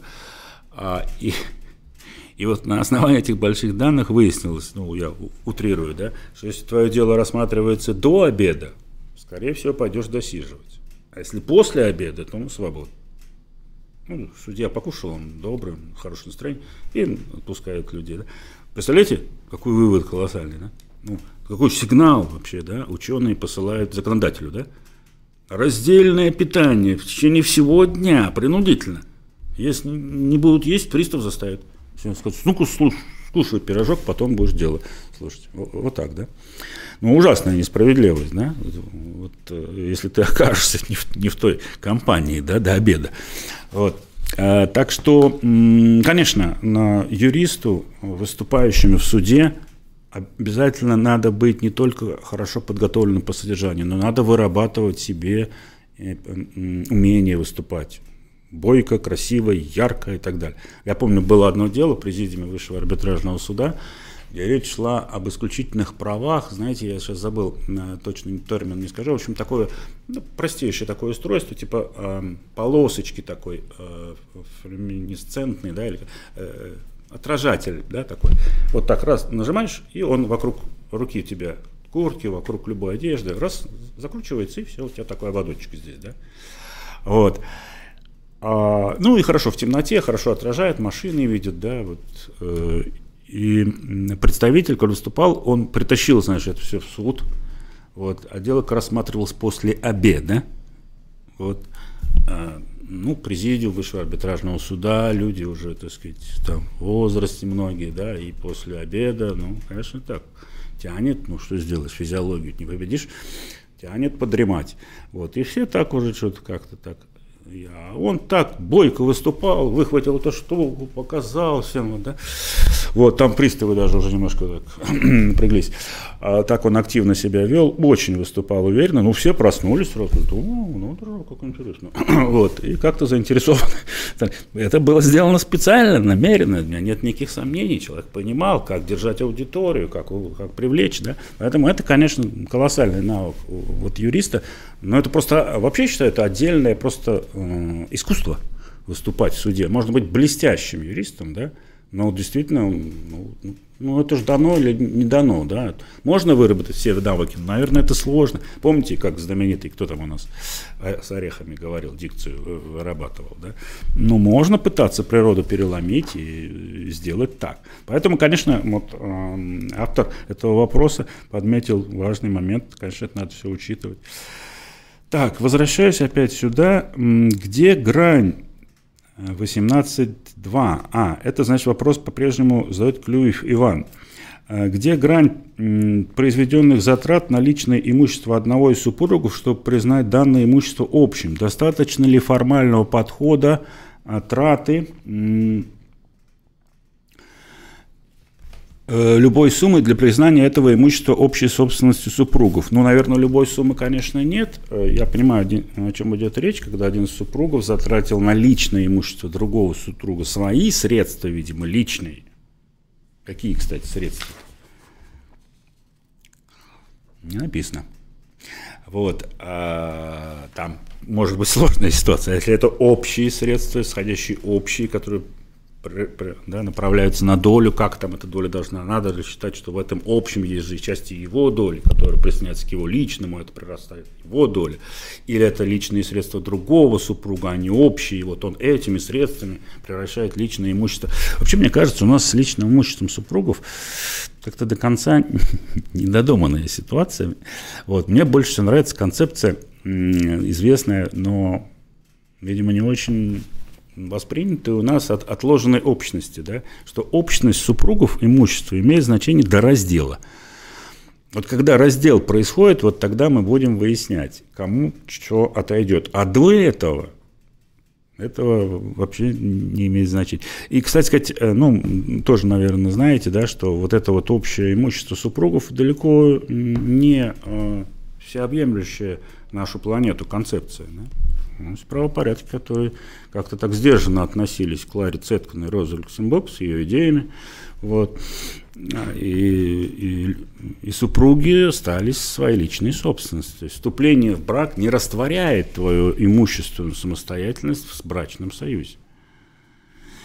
Ну, это более такая фундаментальная, наверное, история, а здесь, ну, на мой взгляд, конечно, не, не любой суммы. Здесь вообще, кстати, возможно, будет э, удобным методология не столько нашего, ну, понятное дело, неразвитого семейного кодекса, а сколько, может быть, гражданского кодекса, да, когда Помните, э, стоит вопрос при создании новой вещи, кому отдать приоритет, тому, кто вложил э, работу или которому материал дал. Есть две концепции совершенно разные, да, в Германии одна, в России другая, вот. но они просто с разных сторон подходят к одному вопросу, в серединке они будут совпадать, естественно. Вот. Может быть, из этого обратиться к общим положениям нашего ВГК и просто смотреть с точки зрения ну, экономической справедливости, чьих денег там больше. Ну, вот, исходя из этого, если так вот приблизительно, ну, значит, это общее имуществом стало. А если это незначительное вложение, ну, значит, по-прежнему осталось личным. Э, ну, вы знаете, я не специалист в области семейного права, поэтому здесь не очень уверенно себя чувствую. Следующий вопрос, 19 а, задает Аркадий Горченко. Добрый день, у меня вопрос к Костриму с Сергеем Васильевичем. Вы по адресу. Сергей Васильевич, здравствуйте, добрый вечер. Актуально ли исследование об умысле в гражданском праве – Лично я не нашел работ на эту тему. В деликтном праве вопрос не так актуален, правда? Но в договорном он имеет э, большую востребованность. Вы в своей работе, в скобках элементарная догматика обязательства, пишете об абсолютном бездействии. Верховный суд, постановление пленума номер 7, говорит об этом же. Я в голове дошел до следующего. О, какие интересные путешествия. А в деликтном праве умысел только прямые действия. Я бью по голове кого-то, опять по голове. Э, э, либо он установлен приговором суда как косвенный умысел в уголовном деле. В договорном двоеточие. Прямые действия. Обязался продавать тебе картину, но потом продал другому.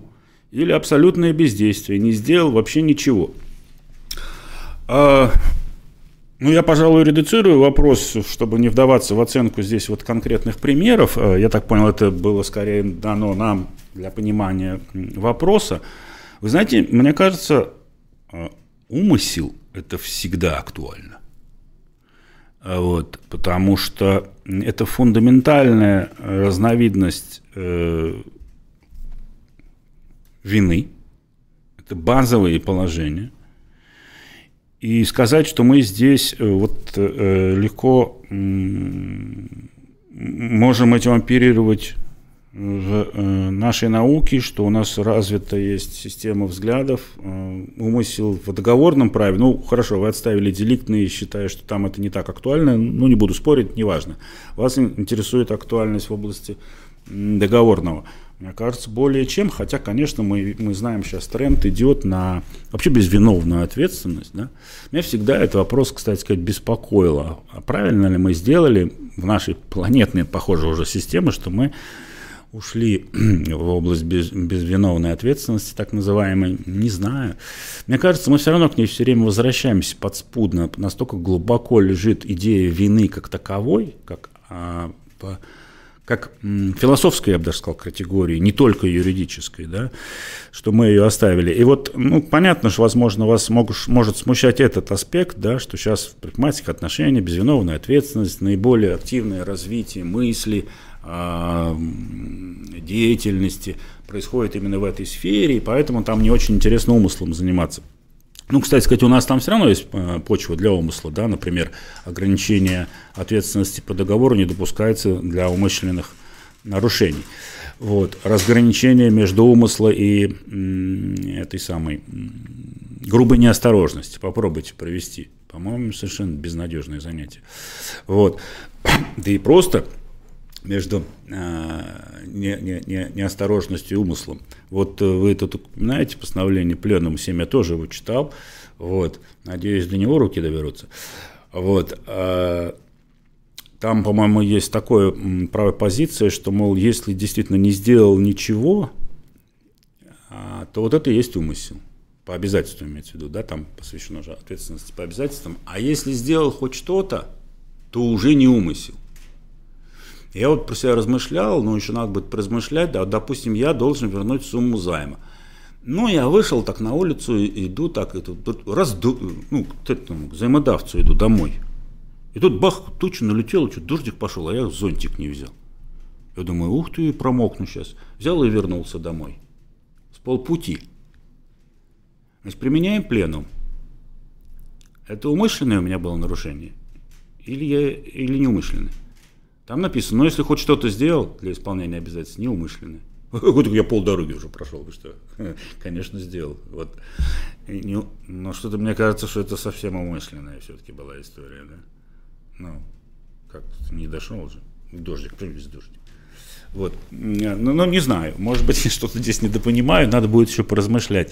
Но вот я вам просто привел пример – Э, не претендую на исчерпывающий обзор, имея в виду э, ваш вопрос об актуальности. Более чем актуально, понимаете, э, глубокое исследование, конечно, нам необходимо, просто как воздух, я считаю. Ну вот, а теперь опять сюда. А, значит, так, где у нас тут уверенно? Ага, вот про уверенно. Как подготовиться к экзамену по гражданскому праву за 4 дня? Я не знаю, меня бы не вышло, наверное. А, Но выучить билет про а, блох. Ну, надо выучить только один билет, ну, очень хорошо. Как в том анекдоте про блохи из, э, э, ну, там, студенты ветеринарного техникума. Вот он выучил только плоблох. Пришел на экзамен, а ему про, про рыб достался билет. Он говорит, ну, вы знаете, вот у рыб нет шерсти. Но вот если бы у них была бы шерсть, у них бы наверняка были бы и блохи. А вот, а дальше он все знает. Вот. Вот так, наверное, можно запросто, даже за один день можно подготовиться. Один вопрос только хорошо подготовить, ну и дальше, как говорится, ну, да, все на зеро. вот, вот как-то так, да. А это не надо так делать. Но если уж вы так э, оказались в такой ситуации, ну что поделать, мобилизуйтесь, берите учебник, и читайте, читайте, читайте, но берегите здоровье. Вот. А, есть разные люди, кстати, вот э, это от темперамента вот много зависит. Вот, э, у меня был мой товарищ, очень хороший, сейчас докторскую недавно защитил.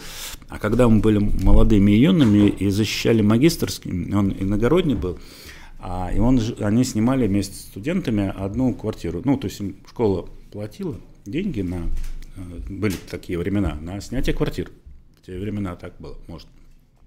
И они скинулись. Деньги приличные, кстати, платили, как мне рассказывали, ну, более-менее. Они скинулись, и, чтобы сэкономить, и на четверых, что ли, по-моему, сняли квартиру. Вот. И там потом мне сказали, что заперся, говорит, сидит неделю, не выходит, пишет магистрскую. Вот есть люди, для которых важно вот нахрапом вот погрузиться полностью, ни на что не отвлекаясь, и выполнить задачу какую-то. Я не к четырем дням, а вообще. А есть люди другого склада, которые, наоборот, потихонечку, потихонечку, кирпичик за кирпичик, шаг за шагом, шаг. Вот. А какая методология э, удачнее, непонятно, мне кажется, характера все зависит. Вот. Но, конечно, в такие условия я бы не советовал никому попадать. Итак, последние два вопроса из письменного заранее э, присланных списка э, от непонятного никнейма. Еще вопрос к СВ Сарбашу. В чем разница между абонентским договором и опционным? По определению одно и то же. Хороший вопрос, потому что действительно в некоторых своих вариациях могут быть схожи, но фундаментальная разница а, заключается в том, что опционная премия а, – это не предоставление, а, не встречное предоставление по договору. Абонентская плата – это встречное предоставление по договору. Это плата за товар, услугу, работу ну, или другое встречное предоставление. Опционная премия – это не плата за то, что вам будет дано по опционному договору. Это премия за ваше право за вашу льготу, своей односторонней воли потребовать исполнения по этому договору. А, я понимаю, чем может быть мотивирован этот вопрос, потому что кажется, а зачем у нас так сложно получилось? Есть опцион, есть опционный договор. Мне рассказывали так, что это из-за Центрального банка. Он сказал, что вот так практика сложилась, когда не было никакого регулирования, что вот некоторые делали вот эту безотзывную оферту, а некоторые заключали вот так называемый опционный договор. И чтобы не уничтожать ни ту, ни другую практику, ну, как бы не здесь, да, не, не заставлять всех переходить на одну систему, вот ввели такое регулирование.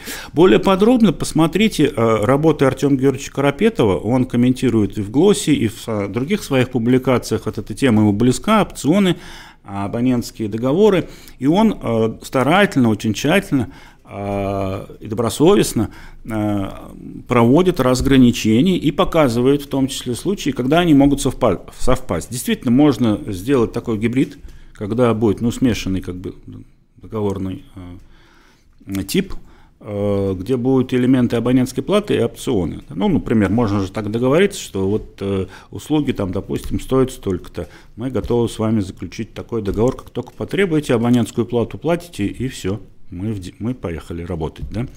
По сути, там зашито как бы будет в абонентской плате опционная премия. Можно ее разделить, если стороны хотят, да, ну зачем-то это нужно. Вот, и тогда будет виднее их различия. А можно слить, тогда э, это отличие не будет столь видно. Но сказать, что это одно и то же по определению, едва ли было бы правильно. И последний вопрос из письменных. Э, Дон Аминадо, вот так, испанцы пошли, видимо. Умирает ли классическая юридическая монография? Проще написать блог на закон.ру или пост в Фейсбуке. А, тут э, вопрос один, но на самом деле тут три их разных. Ну хорошо, сейчас освоим все. Э, отчасти, видимо, да, в том смысле, что все больше и больше людей, вот как выразился Антон э, Александрович Иванов, не знаю, это его выражение или нет, но я от него слышал, о клиповом сознании, да, Э, что современные люди им вот, э, э, проще воспринимать маленькими порциями информацию, а большие порции они не тянут. Это плохо, это ужасно плохо, потому что это объединяет интеллектуальные способности. Но, возможно, это не критично, это какой-то переход на другой уровень, и там создадутся что-то другое, конгломераты клипового сознания, клиповая система, а, метод клиповой синергии, я не знаю, что там произойдет. А, Все это возможно.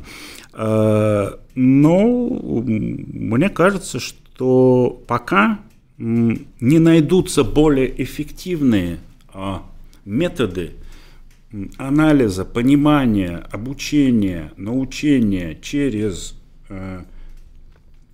кусочки – Фейсбуке, закон.ру, неважно, тут же не важно где, а важно, что это э, имеется в виду относительно малый объем. Те, кто читает монографии, будут выигрывать у тех, у клиповых, вот так вот, э, да, будут выигрывать. Если там вот клиповая методология обнаружит в себе большую эффективность, ну тогда поговорим. Пока я не вижу этого в, как тенденции, как направление, я не вижу в чем там преимущество. Поэтому я считаю, что человек хочет развиваться на сегодняшний день интеллектуально, Ну, я бы не рекомендовал и не сказал бы, слушайте, да забросьте вы эти монографии, но это все уже с прошлый век. Вот. Все на Фейсбуке можно узнать законы. Я видел э, э, результаты э, таких познаний. Да? Отсутствие, полное отсутствие системы в голове. А вот именно так задаешь вопрос. Он говорит, а вот было такое дело. Я говорю, не дело, принцип какой. Принцип. М-м. А, вот знаете, было дело. Да не дело, я говорю, принцип какой. Вот изложите принцип. Не может.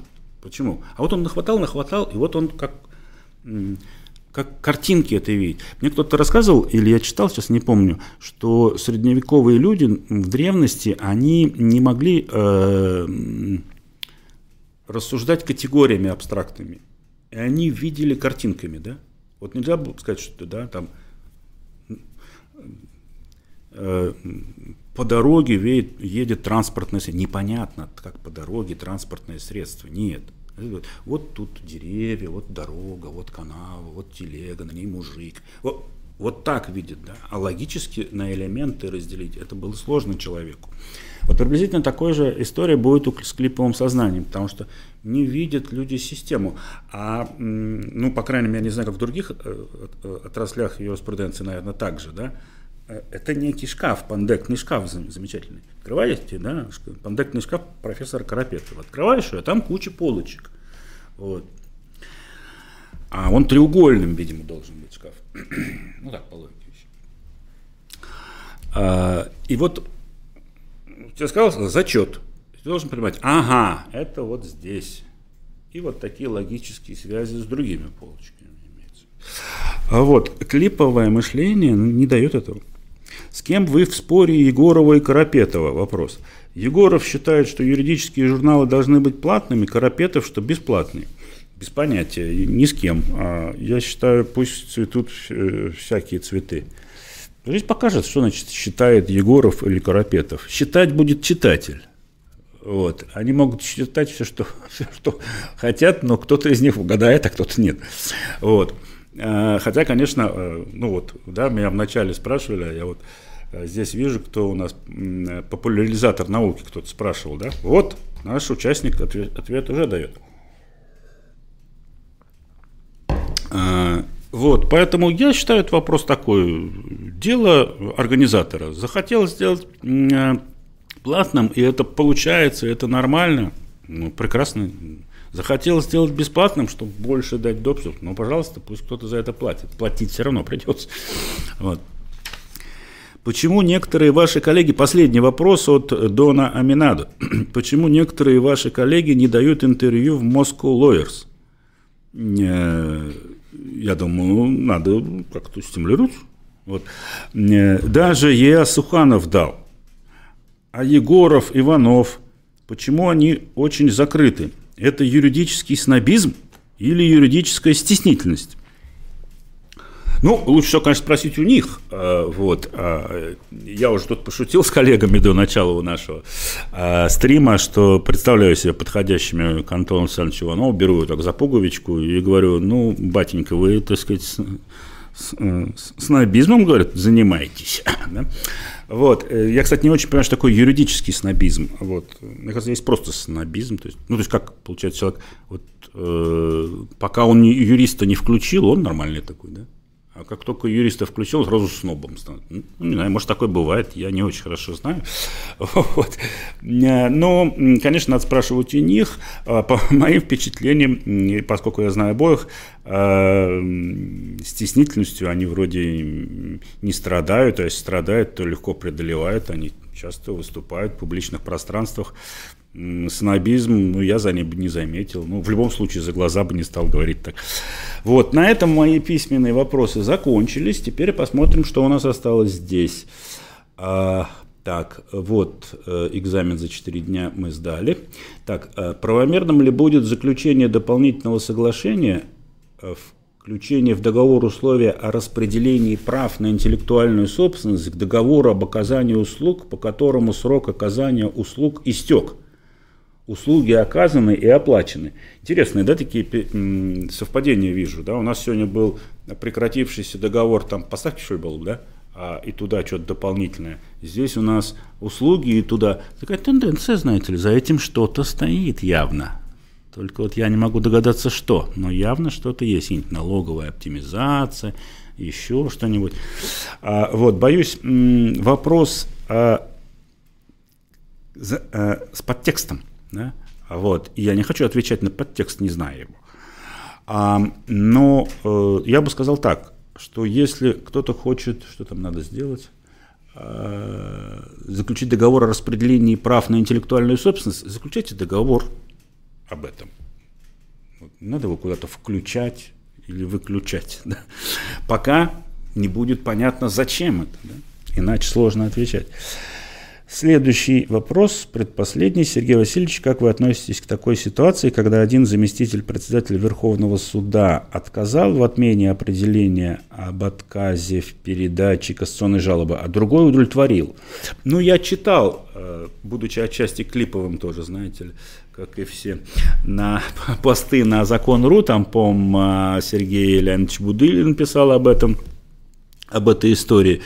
Я, насколько я понимаю, там а, один из заместителей председателя отказал, а первый заместитель председателя отменил. Э, ну, вроде бы там, я не очень хорошо знаю вот эту вот систему, э, в э, мою бытность в, в арбитражном, фу, хотел сказать, в арбитражном процессуальном кодексе. Нет, так глубоко я не, не, не проникал. В высшем арбитражном суде такого не было. Да, когда-то там было заместители председателя, протесты так называемые подписывали, а потом такого вообще, в принципе, невозможно. Вот. И я считаю, что это просто такой запасной аварийный вариант. Вот.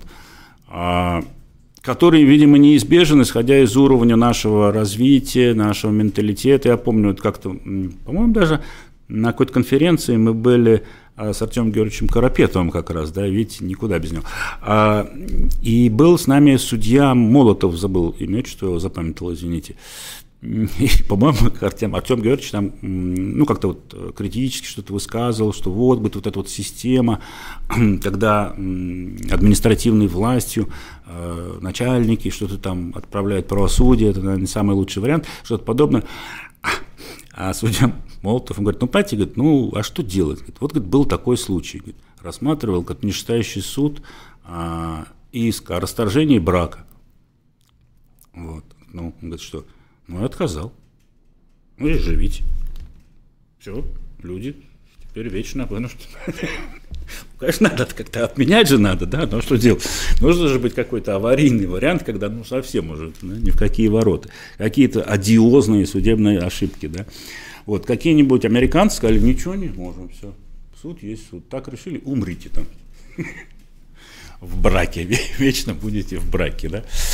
А, вот, поэтому, ну, спокойнее к этому надо относиться. Да, есть некие э, элементы в нашей системе, которые кажутся нам, ну, очень, в общем, логичными. А, мы от них еще как-то не отошли, но отойдем когда-нибудь, вот. Что ж поделать. Э, в МЛОГОСе появилась новая программа, которая напоминает целую магистратуру. Что можете рассказать о ней? Ну, э, я, да, знаю о ней, потому что э, профессор Карапетов Артем Георгиевич получал мое предварительное согласие участвовать, уч, участвовать в этой программе. Ну, это такая новая идея, которая там была сгенерирована некоторыми нашими пассионариями, не побоюсь этого слова, э, чтобы создать какую-то э, магистратуру, э, которая не связана никак с государством вообще, да, то есть которая может свободно себя чувствовать, и ее никто не лишит финансирования, потому что у нее нет никакого финансирования, да, финансировать ее будут сами участники, да, а конкурсные поступления предполагают, ну что, кто учится платно, кто-то учится бесплатно, одним словом, богатые платят за бедных. Вот. Такая социальная справедливость. Вот. Ну и попробовать такой формат, да, а, абсолютно типа свободный университет. Вот. Не связано ни с какими а, институтами, официозами, ничего. То есть вот место, куда можно прийти за знаниями. За знаниями прийти к э, конкретным людям, да, вот как раз они могут быть из разных школ, да, а, к вопросу, о, который мы сегодня обсуждали. А, можно будет собирать, да, ну это вот первый, я так понял, а, ход, связанный с тем, чтобы была какая-то альтернатива у нас появилась, да, альтернатива государственному вузе, то есть, допустим, жаждущие, так сказать, прорывных движении, в своем личном развитии начинающий молодой юрист может где-то учиться в государственной магистратуре, ходить туда на занятия, а параллельно поступить сюда. Да, здесь, в этой магистратуре, вы, как говорится, бумажки не получите. А без бумажки мы сами знаем, что это получается. Она нужна, да, хочешь не хочешь, а для профессиональной работы нужен документ официальный, государственный, негосударственный, который признается.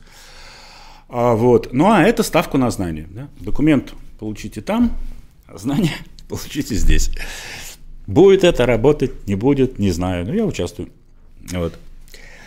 А почему не, раскрывается главный вопрос? Почему физическое лицо, производящее все товары и услуги на планете, планета с большой буквы, да? а, ну это все видят сейчас, да, не признается экономическим субъектом в рыночной России, субъектом рыночных отношений? Физическое лицо не признается субъектом рыночных отношений. Я не уверен, что это суждение истина. Мне кажется, что оно ложно. Вот. Э, возможно, это из какой-то другой области знаний, которая мне недоступна, но у нас э, физическое лицо, не побоюсь этого слова, гражданин, вот, э, является участником экономических отношений. Насколько они рыночные, это вопрос другой, конечно, вот, но это уже действительно из другой серии. И, наконец, последний, как я вижу, вопрос. Здравствуйте, добрый вечер. Какова, на ваш взгляд, юридическая природа договора образования? Предусмотренной федеральным законом об образовании. Это гражданско-правовой договор, либо гибрид с административным содержанием.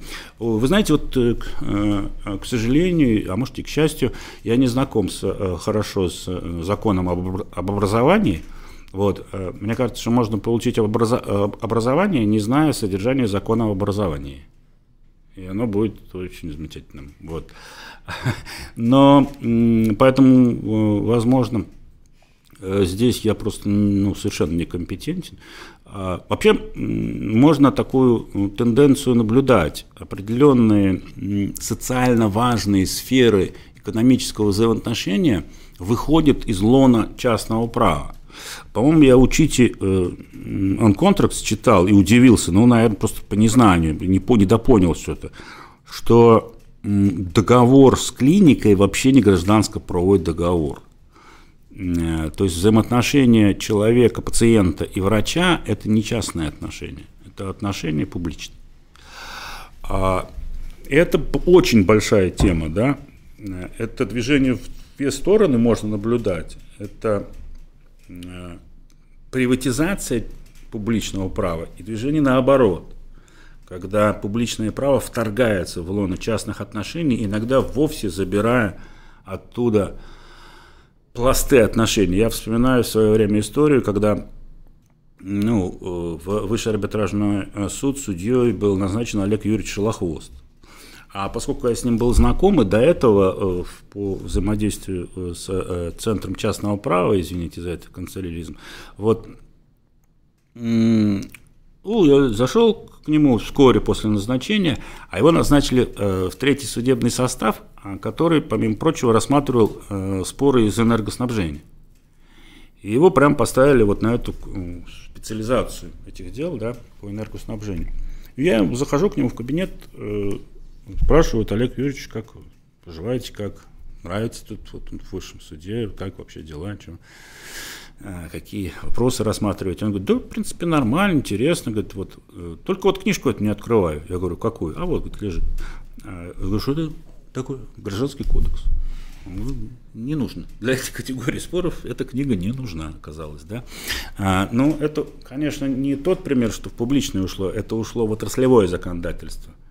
Это еще одно явление. Да? Но есть вот такие явления, как сказать, деприватизации, я бы сказал, да, нашей сферы. Ну ладно, это я, наверное, немножко отвлекся. Ну, вроде теперь последний вопрос. Является ли окно в квартире общим имуществом в многоквартирном доме, частью фасада? Хороший вопрос очень, да. Это как раз из области а, поэтажной собственности. А, и действительно есть такая концепция, что внешний вид дома, а, он охраняется общим интересом. Если это даже ну, технически, это часть, ну, там, рама, да, э, окна снаружи, да, Потому что когда вы говорите окно, вы что имеете в виду? Какое окно? Которое Петр прорубил? Так его закрыли.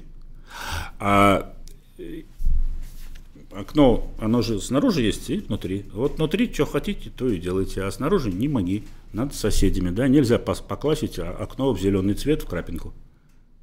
Некрасиво будет дом. Да? Скажут, ну что вы тут сделали? У нас тут туристы ходят, смотрят, а вы тут какую-то гадость нарисовали. Не-не-не, так нельзя. Да? А есть такой интерес? Должен ли уважаться он правопорядков? Вот это вот вопрос, конечно, который, ну, видимо, должен решаться как-то более урегулирован, потому что мы его не можем решить. Но то, что здесь мы видим защищаемый интерес, возможный защищаемый интерес, да, то мы его видим. И, следовательно, а, можно сказать вот именно так. Все, что снаружи нарушает интерес других жильцов в области внешнего вида дома, эстетики дома, потому что это же влияет и на цену, а, является общим интересом, поэтому здесь нельзя индивидуально это решать. Все, что касается ваших вещей в натуре, которые других вообще не трогают, это ваши индивидуальные интересы. Здесь наоборот, ваше право будет защищаться от вторжения вовне других собственников, потому что их интересов в этом нет. То есть, в общем, э, хорошо, удачно появилось, что мы можем закончить нашу встречу э, на таком методологическом вопросе, вопросе, э, который когда-то тоже, по-моему, затронул профессор Суханов, где-то в своей книжке он написал, что надо нам переходить от юриспруденции понятий к юриспруденции интересов. Вот, мол, как бы Европа давно перешла на новую методологию юриспруденции интересов. И я согласен с тем, что отчасти с этим суждением в том, что действительно, мне кажется, а, ведь право – это столкновение интересов. И наша задача, вот тех, кто должны э, сделать из права «jus est ars boni et equi», то есть искусство а, добра и справедливости, должны научиться а, примерять эти интересы справедливым образом. А, но, правда, я не согласен с тем, что надо уходить от юриспруденции понятий. В каком смысле? Я понимаю, что хотел, видимо, сказать профессор, но э, это может быть неправильно понято. Без понятий не обойдемся, потому что юриспруденция вообще оперирует понятиями. Да? Что мы ставим во главу угла? Да? А, застывшее понятие формальное юридическое, данное в законе или в другом позитивном источнике позитивного права, и исходя из этого будем решать все споры. Или мы будем за понятием видеть некий интерес, защищаемый а, правом, и его ставить в углу угла, а понятие, наоборот, уточнять, приводить, гармонизировать с этими интересами. Вот, наверное, последнее утверждение мне ближе. Ну и что ж, на этом, наверное, надо заканчивать. А закончим такой, на такой ноте о том, что мы будем примерять коллидирующие интересы.